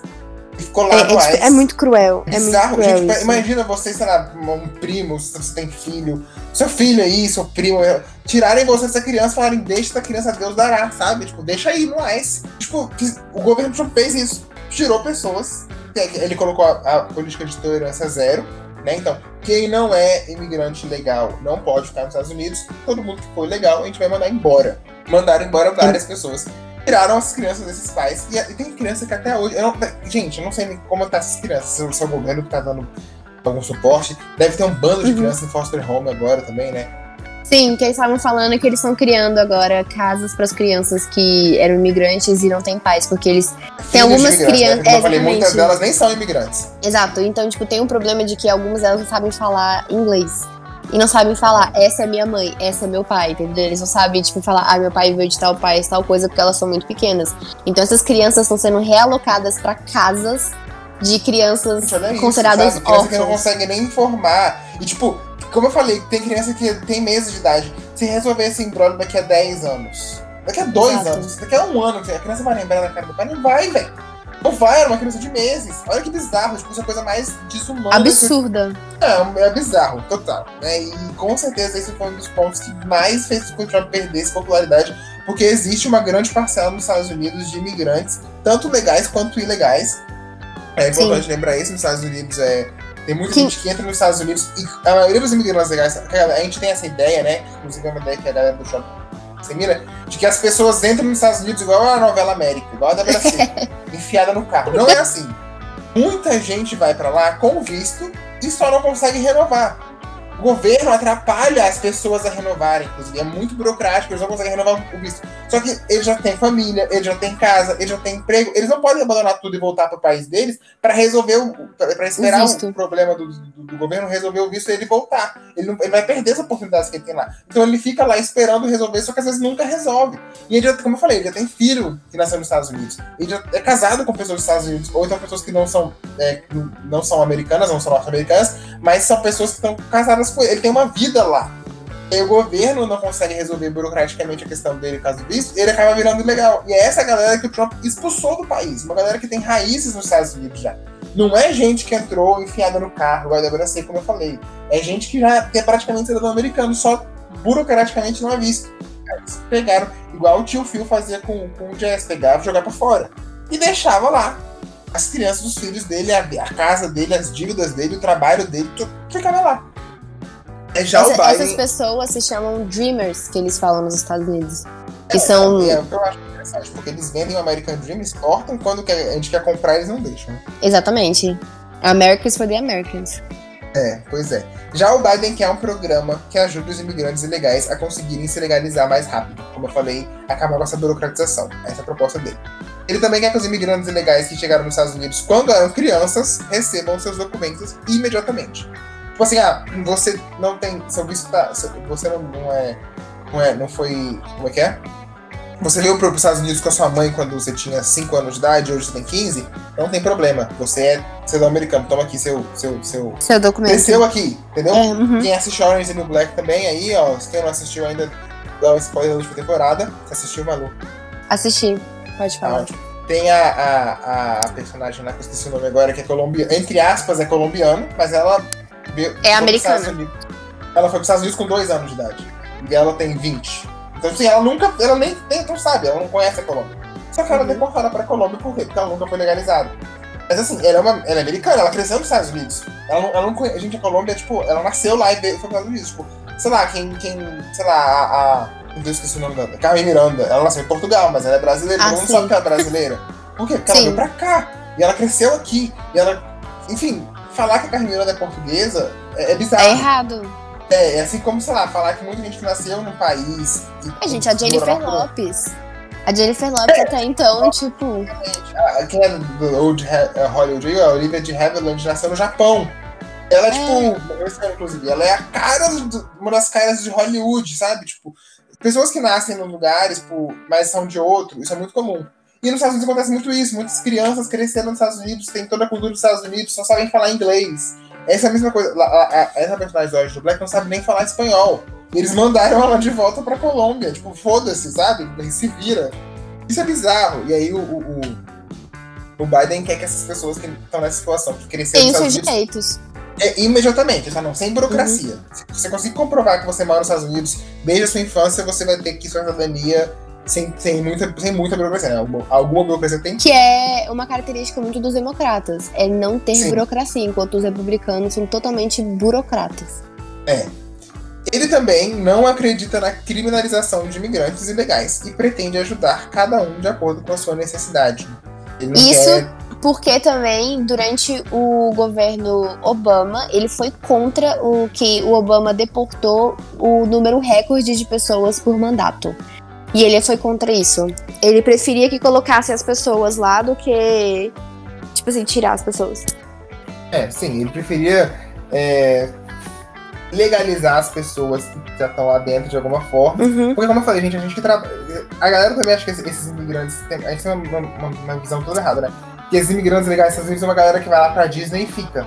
Sabe? É, é uma galera que é isso. trabalha, é uma galera que tem casa. Gente, imagina, é uma galera igual você que tá na sua casa hoje com a sua família, tipo, só porque tem um documento lá que não tá dando certo, e nem porque seu pai ou sua mãe ou você não, não, não, não, correram atrás. É porque vocês não conseguiram mesmo atualizar o seu, a sua questão, o seu problema, entendeu? Não, sim, e, e, tipo, o problema também que as pessoas não, não param pra entender é que, tipo assim, aquela limpeza dos Estados Unidos, que a, a, a estrada não tem buraco, porque tal lugar é desse jeito, tal lugar é daquele jeito, quem mantém desse jeito são os imigrantes que trabalham esses trabalhos. Exatamente. Então, assim, as pessoas. Se tirar os imigrantes, os americanos não querem trabalhar nesses trabalhos Sim, que são eles- considerados, eles acham tipo assim. que eles são melhores do que isso. Eles não Exatamente. limpar a sujeira de alguém. Eles têm a Mexican, né, pra fazer isso pra eles. Exatamente. Então, tipo assim, os próprios americanos, por mais que eles tenham todo esse, esse preconceito, eles também precisam dos imigrantes. Os imigrantes não Sim. estão ali, tipo assim, de graça.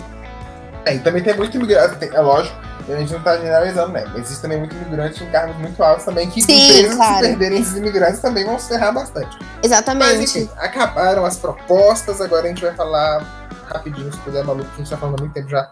É, o que vai acontecer com o mundo? É, o que vai acontecer com o mundo se o Trump ganhar? E o que vai acontecer com o mundo se o Biden ganhar, assim, por alto, né? A gente não tá fazendo futurologia, nós não somos videntes aqui, nós somos ciganos. A gente tá fazendo umas análises do que provavelmente vai acontecer. Bom, como eu já tinha comentado antes, o Biden mesmo, ele é especialista em relações internacionais, em relações exteriores do- dos Estados Unidos. E ele quer realmente voltar com toda a diplomacia que o Trump fez questão de apagar do, do programa do, do mandato do Obama. Que inclusive o pessoal fala muito que o, o Donald Trump tem birra, né, do Obama. E por isso que ele decidiu, tipo assim, só por raiva acabar com a diplomacia. É, aí, igual a gente também já comentou, que é a questão do meio ambiente, defesa dos direitos humanos e principalmente ele quer reformar o multi, multilateralismo, gente. Isso, é um trava-língua, multilateralismo dos Estados Unidos, porque como o, o Donald Trump isolou o país e tipo assim acabou com muitas, é, muitos acordos, relações com os outros países, ele precisa refazer tudo isso. E ele falou, conversou que ele, tipo assim, todas as vezes que ele falou, ele falou que quer sim voltar a fazer a diplomacia tão conhecida dos democratas. Que é você vir, conversar, tirar foto, mostrar pra todo mundo que vocês são, que eles são amigos, que eles estão trabalhando juntos. E ele também reforça que todo tipo de, de problema que os Estados Unidos encontram, eles têm que trabalhar isso com o resto do mundo. Porque hoje em dia não existe só os Estados Unidos. Existe os Estados Unidos que está ligado com os outros países, por exemplo, da Europa, ou os países dos tiros asiáticos, ou até o Brasil, por exemplo. É, que inclusive é, essa questão do meio ambiente, o que ele mais conversou mesmo, falou que vai para assim, se o Biden ganhar, ele conversou que ele queria trazer de novo os Estados Unidos para o Acordo de Paris. E ele quer fazer toda é, a limpeza do zero emissões e 100% limpa. E além de investir nos Estados Unidos 2 a 3 milhões de dólares, ele também quer investir num Acordo de Paris com alguns bilhões para poder ajudar, tipo assim, os outros países que não têm condição de poder começar, tipo, as- essas é, limpezas de energia, de meio ambiente.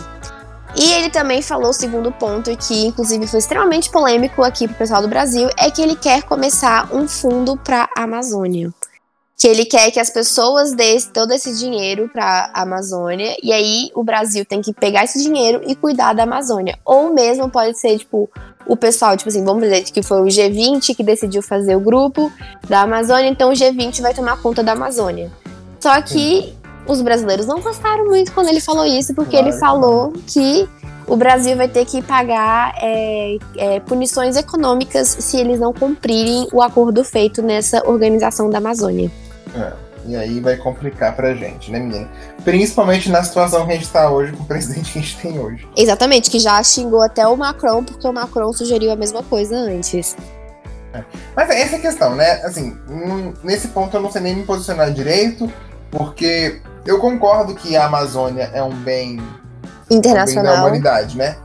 Todo mundo se preocupa com a Amazônia porque é uma parada que não é nossa, é uma parada que todo, impacta o mundo inteiro, né? Mas ao mesmo tempo também isso aí é um pouco intervencionista demais para mim, né? eu também acho. Do baile. Então assim, eu acho que o ideal teria ser um diálogo, que é difícil você imaginar essa palavra quando você tem um governo Bolsonaro, mas fé e Deus DJ aí, esses, esses, dias estão contados, esses dias de governo Bolsonaro, e um diálogo pode resolver essa questão mais facilmente. Pois é, temos que ver, né? Porque o Bolsonaro é muito. O Bolsonaro é muito Trump. é, ele é muito Trump. E como Inclusive, diz o. Você ia falar alguma coisa sobre isso, né? Sobre os impactos no Sim. governo Bolsonaro caso Trump não seja reeleito. Sim, exatamente. Eu Basicamente, se o Trump for reeleito, gente, vai continuar a mesma coisa. É isso que ele disse. ele, não, ele não se expressou, ele não, todo mundo que perguntava para ele sobre o Brasil, ele falou que não tem o que falar do Brasil porque eles são amigos. Então todo mundo ficou assim, tá, mas o que, que isso quer dizer? No meu ponto de vista, é que, assim, uma brasileira de quem está vendo o Bolsonaro sendo amigo do Trump é o Bolsonaro dar tudo que o Trump quiser e o Trump tá sorrindo daqui e aqui. Entendeu? Então, tipo, é pro Trump tá ótimo. Realmente eu também continuaria desse jeito. E enquanto o Biden já falou que não concorda, que ele primeiro vai isolar o Brasil se o Brasil continuar hostilizando ou se distanciando da China e de outros acordos com a União Europeia e os outros países europeus. O Brasil ele tá ele é bem polêmico atualmente no sistema internacional. Ninguém quer, ninguém mais quer ser amigo do Brasil. Ninguém mais quer sentar com o Brasil no recreio. Exatamente. Porque o Biden conversou que esse tipo que ele, exatamente sobre essa questão da China, ele falou que é muito difícil você simplesmente virar e falar assim: eu não vou fazer mais nada com a China, vou isolar a China, acho que a China é uma bobona, não quero, tipo, ele tá roubando todo o meu dinheiro, todo o meu comércio. Não, isso não vai funcionar. Isso só vai, tipo. É culpa da China. Exatamente, a gente fala, começar a ameaçar o governo de de uma teoria de conspiração para poder matar o resto do mundo enquanto a China tem a cura. Se a China tivesse a cura, por que ela não vendeu a cura então, tá entendendo? Ia é, ganhar dinheiro com isso. Falou também que já tem um, um, outro podcast aqui falando sobre vacina. É, e também tem um vídeo no nosso YouTube falando sobre como é idiota pensar que isso tudo foi um. Uma teoria de conspiração. Um... É, então, assim, não, não vou falar mais sobre isso, porque, tipo assim, cara, me, me recuso, sabe? Eu uhum. me recuso a, a, a, ficar esticando esse debate, porque parece que eu tô levando ele a sério e ele não deve ser levado a sério. Exatamente. Que é o contrário, né? Que o, o, o pessoal dos republicanos, os pro-Trumpers, que o pessoal chama, eles acreditam nisso. Eles acham que, tipo assim, tudo que sai da boca do Trump é verdade, tipo assim, verdade verdadeira. Sim. Mas. É. Que tu... Exatamente. Você questiona muito a, a pessoa. É. Mas basicamente é isso. O Biden ele tem essa visão dos direitos humanos, igual eu falei. Então ele quer trabalhar muito com é, a ONU de volta. Ele, um dos um, assuntos polêmicos também que ele falou sobre, foi sobre a Venezuela, dele falar que ele não apoia o governo do Maduro, mas ele não vai intervir militarmente e tipo assim, enquanto as coisas estiverem do, as, as coisas estiverem do jeito que estão. Mas ele falou que no momento que os direitos humanos das pessoas lá dentro estiverem em perigo, ele falou que pode sim ter uma conversa para uma intervenção militar urgente lá dentro da Venezuela. A polícia do mundo chegou. Exatamente. É. Mas é engraçado que, assim, é, durante a, o mandato do Obama, ele que coordenou todas as políticas exteriores na América Latina, principalmente na América do Sul, e ele foi Sim, extremamente. Disse, ele, veio, ele que veio, é, no, quando o presidente reeleito, normalmente os países que têm negócios com, muito fortes, eles mandam representantes, né? No primeiro governo Dilma veio a Hillary, que era, era secretário de Estado, e no segundo veio o Biden. Falar, shake hands falar parabéns pela reeleição Tamo aí, conta com nós. Então é isso, e ele vai fazer basicamente isso de novo. Ele quer continuar apoiando. Ele é, na, na, na Colômbia ele apoiou de uma forma indireta o, o plano do ex-presidente na época, né? Que era o, o Juan Manuel Santos. Ele falou uhum. que vai continuar apoiando também, que ele falou que neste momento o que é importante é mostrar que os Estados Unidos é forte no multilateralismo e que ele não vai se isolar mais e que não vai ficar de birra com a China. E ele também vai voltar a fortalecer a OTAN e tinha mais um também, a OMC. Porque ah, tá ele estava precisando. Exatamente, porque ele falou que não tinha motivo nenhum para o Trump é, largar de mão e também criar umas ameaças assim de romper a OTAN e a OMC. Então ele, ele vai só voltar a ser diplomata nessa parte. E ele falou que ele mesmo gostaria de cuidar disso. Que ele, igual você falou da questão de representante, eu acho que ele tem chances de ser aquela pessoa que vai viajar o mundo inteiro para apertar a mão ele de cada um. Exatamente. É, ele vai ficar viajando o mundo inteiro. Pode ser que, ó, dependendo de, de quem seja eleito aqui no Brasil em 2022, pode ser que a gente tenha uma visita do Biden, né? Exatamente. Visitas de presidentes do Brasil sempre fazem barulho. Eu lembro, eu, gente, eu lembro quando o Obama veio visitar a Dilma, que é aqui em Brasília a gente mora próximo do aeroporto. Não é, não é, não é perto, mas próximo. Uhum. A gente consegue ver muitos voos. Assim. Inclusive, toda vez que eu, eu volto para Brasília de algum lugar, eu consigo ver o prédio onde eu moro da janela, antes de pousar. E aí eu lembro que o Air Force One passou aqui em cima, né? O, o Air Force One, pra quem não sabe, uhum. é o, o, o avião do presidente dos Estados Unidos que é azul, Ultra gigantesco. Super. Não, é, é, um avião. Ele tava já alto. É uma casa. Ele parece uns cinco aviões juntos. Ele é muito grande. E ele passou aqui em cima da minha casa. Né? Ele, não tava, ele não tava lá no alto ainda, porque ele é internacional, né? O internacional vai lá na puta que pariu. Mas ele tava pegando a altitude ainda, passou aqui em cima. Ele é muito alto. Ele é muito grande. Eu lembro que minha mãe foi pra janela tirar foto do avião do Obama. E, tipo assim, presidente dos Estados Unidos quando vem pro Brasil é um, um AOE, né? Aham, uhum, então, é uma festa. Lembro, eu, eu lembro quando o Bush. Mas eu lembro quando o Bush veio também, eu lembro perfeitamente. Eu, era ouvindo, eu também lembro. Eu lembro que ele passou de frente à minha escola. É, teve manifestação. Pintaram, pintaram o muro. Nessa sul tem, acho que na L2 Sul tem até hoje um muro escrito fora Bush, que eu lembro que pintaram. Enfim, é, quando o presidente vem no Brasil é sempre um alvoroço, presidente dos Estados Unidos, e acho bem possível que o Biden venha depois da nova eleição, acho que é bem, bem difícil ele vir durante o governo Bolsonaro, Justamente uhum. por ele ter essa característica mais diplomática mesmo, assim. Sim. E ele falou que vai. Acho que a intenção dele é dar um gelo. Ele falou: vou dar um gelo no Brasil pra ver se o Brasil se toca de que, tipo assim, uhum. não é pra seguir o Trump, não é pra ser copycat. É, tipo, você já é o news, assim, sabe? Tipo, Exatamente. Já, já, o mundo já evoluiu e já superou esse, essa onda de nacionalismo. Exatamente. Então supera também, Brasil, porque vocês estão isoladinhos. E Vai agora, ser um papo pra finalizar, de É, pra finalizar, nós vamos dar umas curiosidades celebridades que já, já, já votaram e já demonstraram apoio para um candidato ou outro. Exatamente. É... Gente, é muito polêmico falar isso, porque assim, a, quem assiste TikTok tá vendo que tem muita gente, tipo assim, dividido pro Trump e, e, e pro Biden.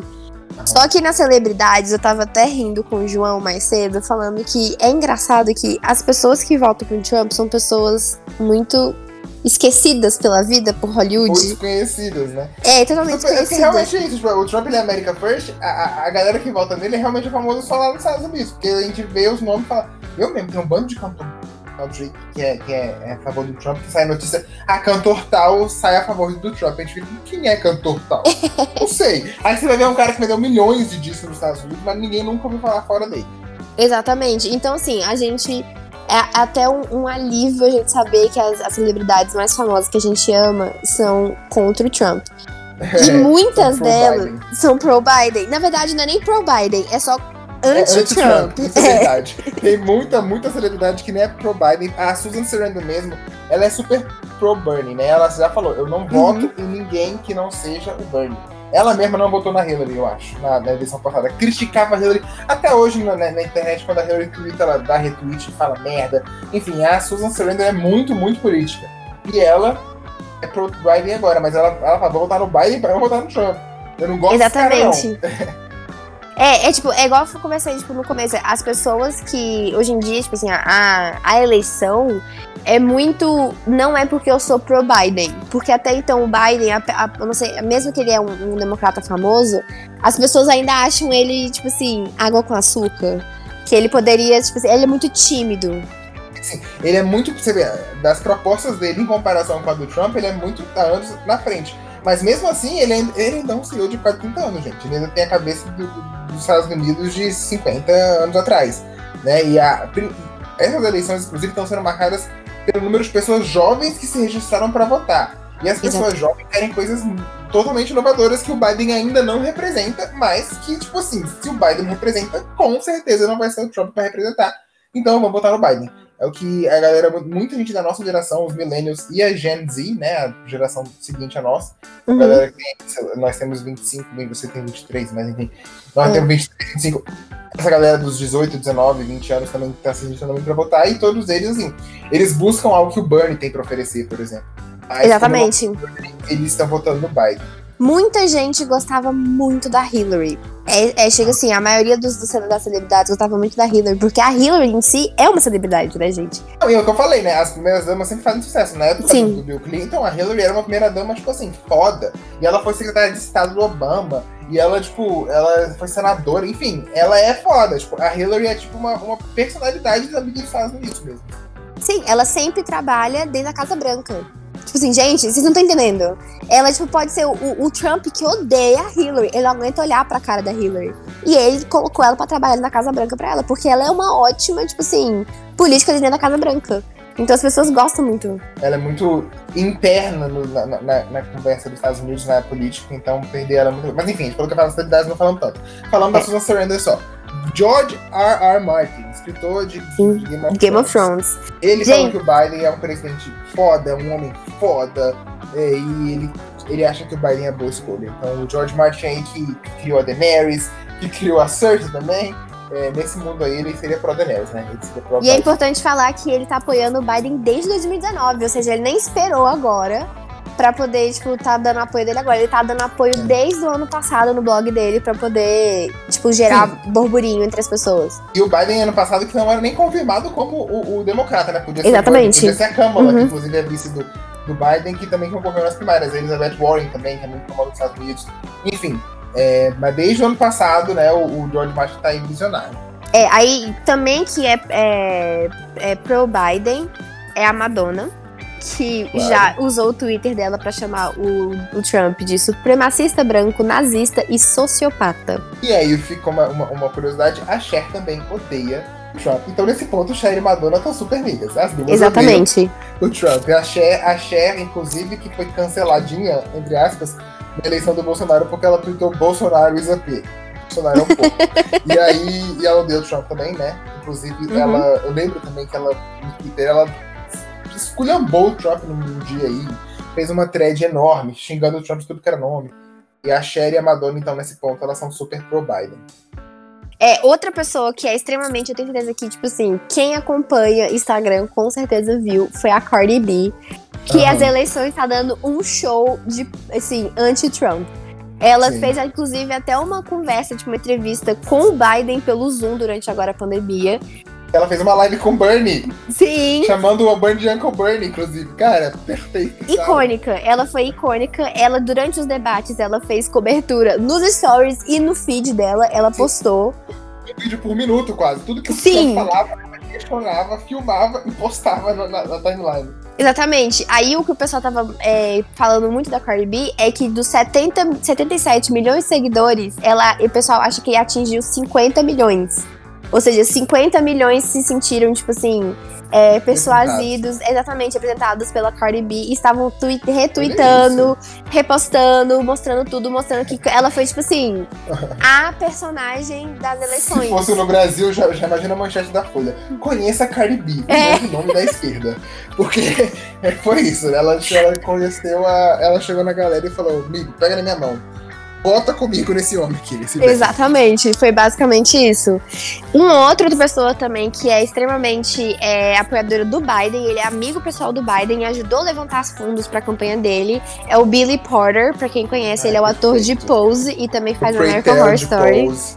Gente, incrível. ele é incrível. Ele, ele é, é quase um igote, inclusive, né? Só falta ele ganhar um, um Emmy Oscar. Mas ele tem uhum. um Grammy e ele tem um Tony. Então, Sim. assim, ele é um ator muito famoso e bem, bem importante nos Estados Unidos. Ele é extremamente militante da causa LGBT.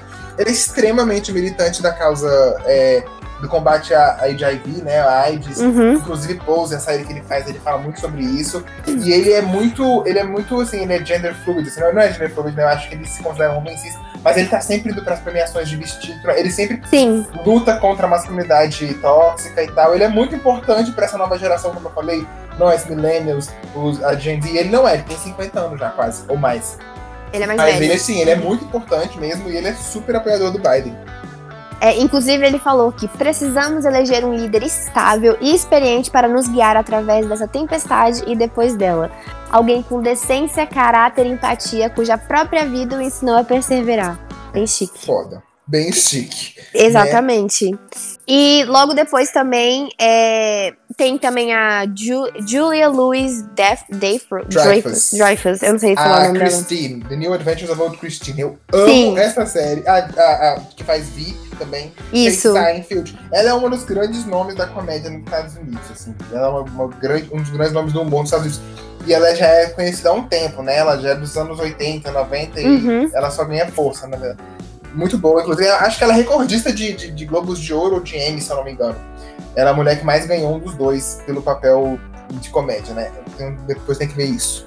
E, é, e ela é, apoia muito o, o, Biden, mas ela é apoiadora muito do, do Partido Democrata.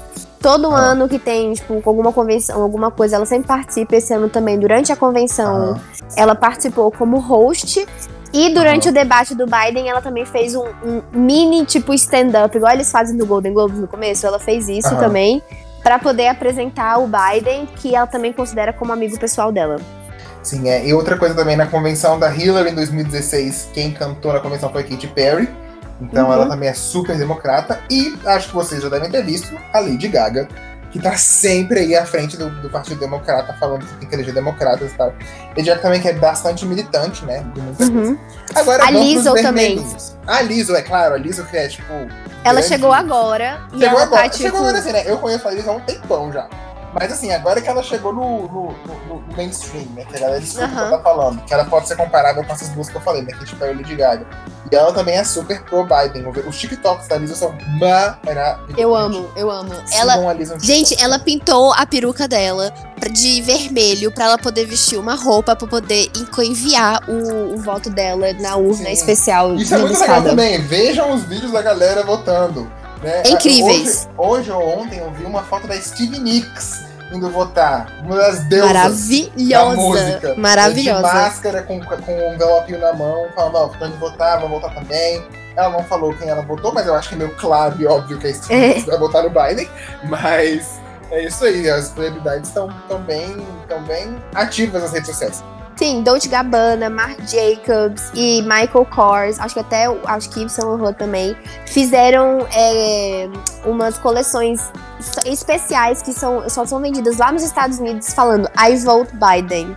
Então, sim, tipo, sim. foi todo também assim, as pessoas estavam comprando máscaras, tipo assim, gente, máscara de grife, roupa de grife caríssimo e o pessoal Sim. fazendo para apoiar o Biden. Então, tipo, e muita assim, gente também da Europa. A Lily Allen, que é inglesa, falou: se eu fosse nos Estados Unidos, eu votaria no Biden. A Adele falou a mesma coisa também, que também é inglesa. Sim. Ela, ela falou no SNL, inclusive. Se eu pudesse votar, eu votaria no Biden. É, no SNL. O uhum. maior programa dos Estados Unidos, com maior audiência. Enfim, muita gente que nem, nem dos Estados Unidos é aí declarando voto no Biden. Inclusive, uma dica incrível para quem gosta assim de comédia e, que assim, vai virar profissa nessa parte das eleições americanas depois de ver nosso vídeo e o nosso escutar esse podcast. É assistir todos os sketches do SNL falando dos, dos presidentes. Que, gente, Sim. vocês têm Alec, Alec Baldwin, Baldwin, como G. Donald Trump. Trump. Meu Deus! Eu vi é incrível. Nossa, é maravilhoso. É maravilhoso. E esse ano, Jim Carrey fez o Joe Biden. Vai. E, e aquela. A Maya Rudolph Isso. a Kamala Harris. A Maya Rudolph, que, gente, Maya Rudolph é uma das pessoas, assim, tá no meu top tier, né? Assim, tipo, top 5 pessoas que eu amo no mundo. Maya Rudolph tá lá.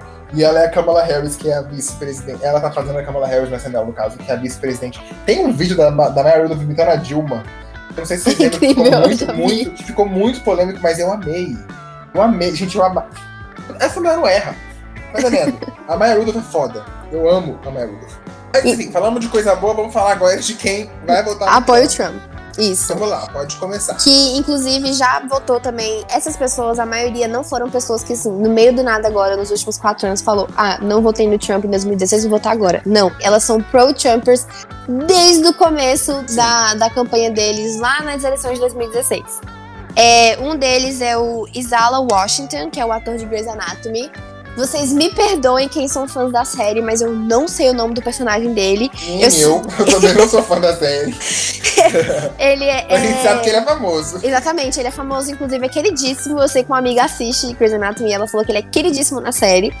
É, ele de, frequentemente, exatamente, ele demonstra frequentemente apoio ao Trump no seu perfil do Twitter e também compartilha, compartilha um monte de notícias contra o Biden. Sabe aquelas fake news, aquelas teorias de conspiração? Também. Ele, uhum. ele participa disso. Você falou da Madonna, a Madonna também deu uma escorregada esses dias. Ela postou uma, um vídeo que o Instagram tirou do ar falando que era fake news sobre a, a, a cloroquina.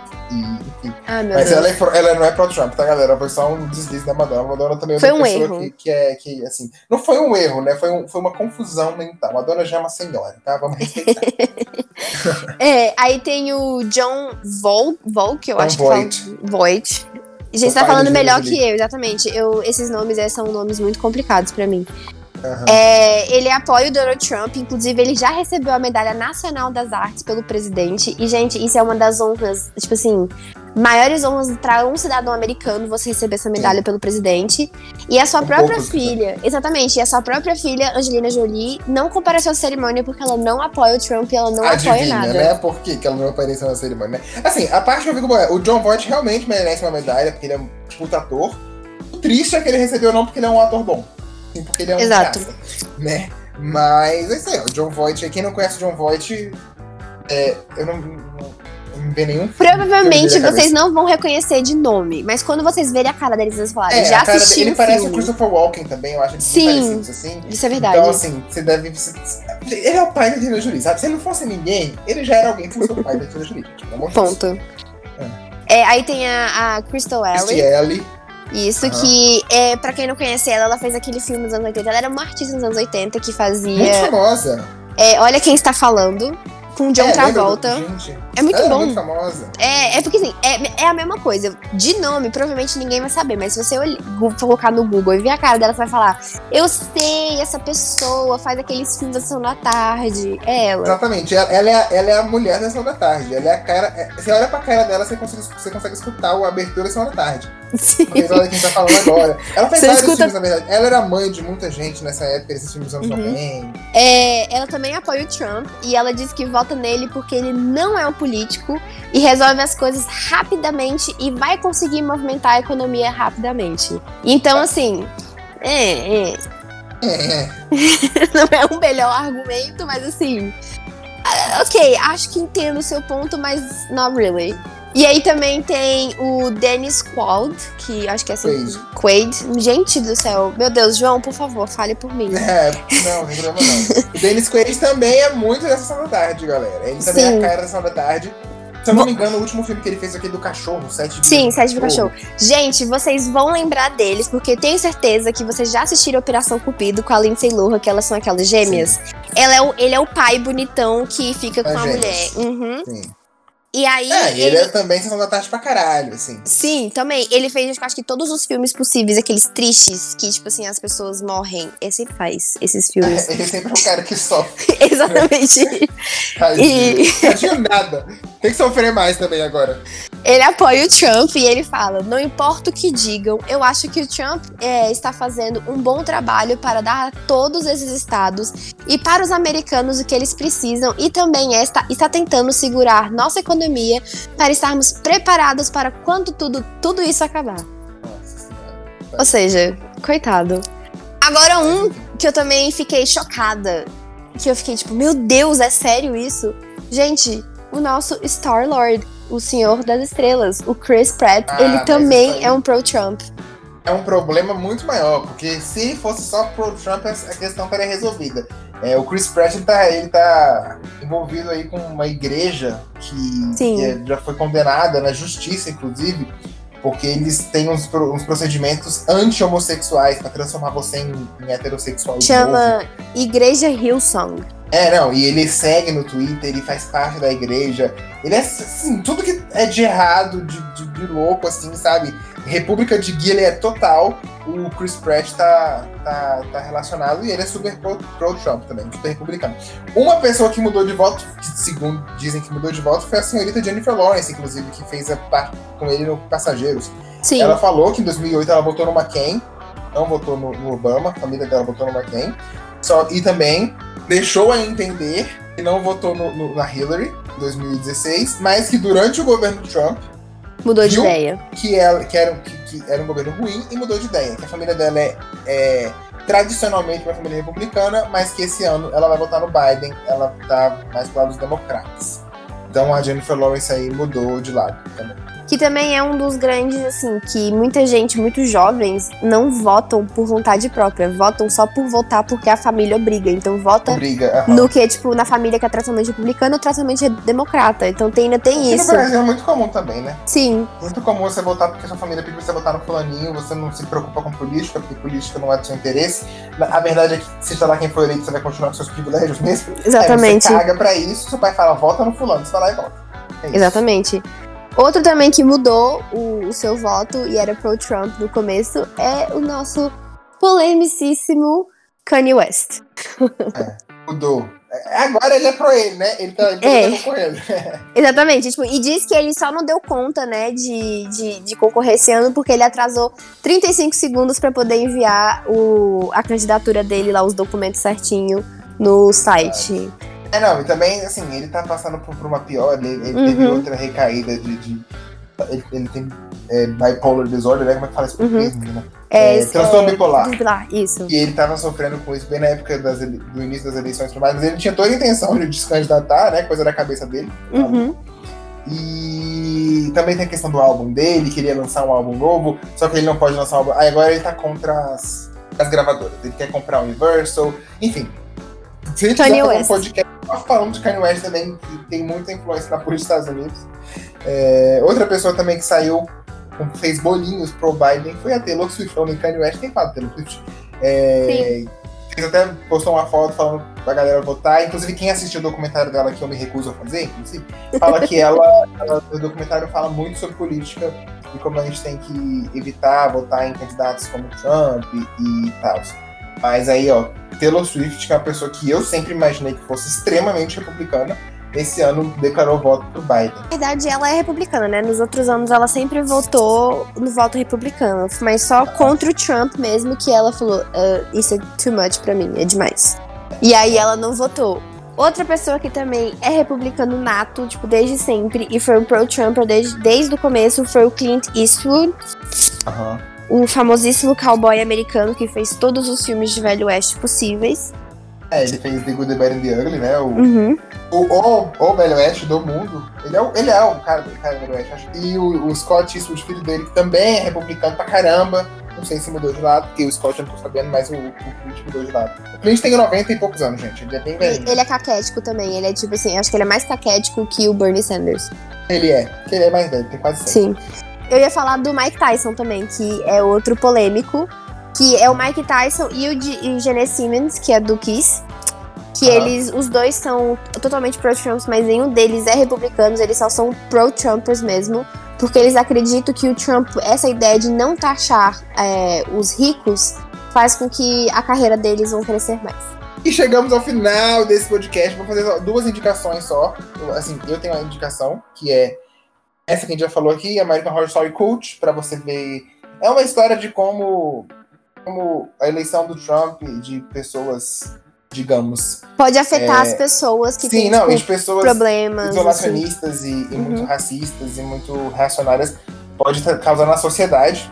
E pra você que gostou, que se interessa por política dos Estados Unidos, eu não posso deixar de indicar a minha série favorita de todos os tempos, que é House of Cards. Incrível, eu amo essa série. Né? Eu acho que é a minha série favorita de todos os tempos mesmo, porque é a, a única série que tipo, mexe comigo em vários pontos diferentes. Assistam House of Cards. É, é, triste pensar que a série acabou do jeito que acabou, com a questão do Kevin Spacey. E a última temporada, de fato, foi péssima. Tinha tudo pra fazer uma boa temporada, mas foi uma temporada péssima. Mas até lá, muito bom. Inclusive, você vê muito durante as temporadas tem essa questão de eleição. Então, você vê muito essa questão de eleição. Você vê a convenção, como é que funciona por dentro, como é que funciona o, o, os bastidores nas convenções, nas eleições, como é que se faz para ser presidente, como é que o presidente escolhe o vice, como é que o presidente escolhe o secretário do Estado. Enfim, você consegue ver os bastidores da política dos Estados Unidos. Tudo isso que a gente falou aqui, você vê na prática em House of Cards. Se você se interessa por esse assunto, com certeza é a sua série. E uma curiosidade do House of Cards é que você sabia que tem a cena que o, o Frank bate a mão com o anel dele na, na mesa? Mesa. É esse o barulho que a entrada do, do Netflix faz. Tudo Até um... hoje. Uhum. Porque House of Cards foi a primeira série original da Netflix. A primeira Exatamente. série que eles fizeram tem contratado, tipo assim, produtora Netflix. E até hoje o Tudum do, do, Netflix é a, o, Mike, o Michael, não, desculpa. O Frank. O Frank batendo na mesa, que é quando ele. Eu não vou dar spoilers, mas acontece uma coisa legal lá ele bate na mesa pra. E acaba a temporada logo em seguida. Eu também vou indicar também para as pessoas assim que eu sou completamente apaixonada pela história política dos Estados Unidos, tipo assim, Guerra do Vietnã, Dick Cheney, até é, tipo os pais fundadores que agora com a chegada do Disney Plus esse mês, né, que vai sair dia 2 agora o, o, podcast, é assistir Hamilton, que é o musical da Broadway que é Nossa. extremamente maravilhoso assisti The Post, que é o filme com Tom Hanks e a Meryl Streep, que fala sobre o Washington Post, e é incrível, gente, é perfeito. O Watergate também. Exatamente. pode ser um futuro tema de um, de um podcast nosso, Watergate é uma coisa muito interessante de se falar. O Exato. Único, até hoje, o único impeachment que rolou nos Estados Unidos, na democracia deles. Exato. E também é um filme com o Christian Bale que chama Vice, que inclusive tem um dos atores é, favoritos da vida, que é o, o o Michael Scott, que é. Não, ah, o tá. Michael Scott. Eu esqueci o nome dele agora, gente. Meu Deus. Steve Carell. Steve Carell, isso. É porque ele é tão Michael Scott pra mim que ele é Michael Scott pro resto Ele é o Michael Scott, ele é o Michael. Exatamente. Então, e ele também participa e é incrível para quem quer conhecer, tipo, sobre a guerra no Iraque. Mas enfim, chegamos ao final de mais um podcast. Espero que tenha gostado. Como eu falei, foi extremamente informativo. Você sai daqui profissional PhD em, em política dos Estados Unidos, pode falar na internet agora se quiser sobre essas eleições, você tem a informação, você não vai estar falando mentira, você não vai estar disseminando fake news, você não vai estar tá, uh, com perigo de ser cancelado. Amanhã, dia 3 de novembro, dia das eleições, acompanhe. Lembre-se, quem chegar em 270 primeiro já está eleito, pode dormir depois disso, que eu sei que vai sair tarde aqui no Brasil. E continuem de olho no mundo e até mais. Até, gente. Obrigada pelo convite.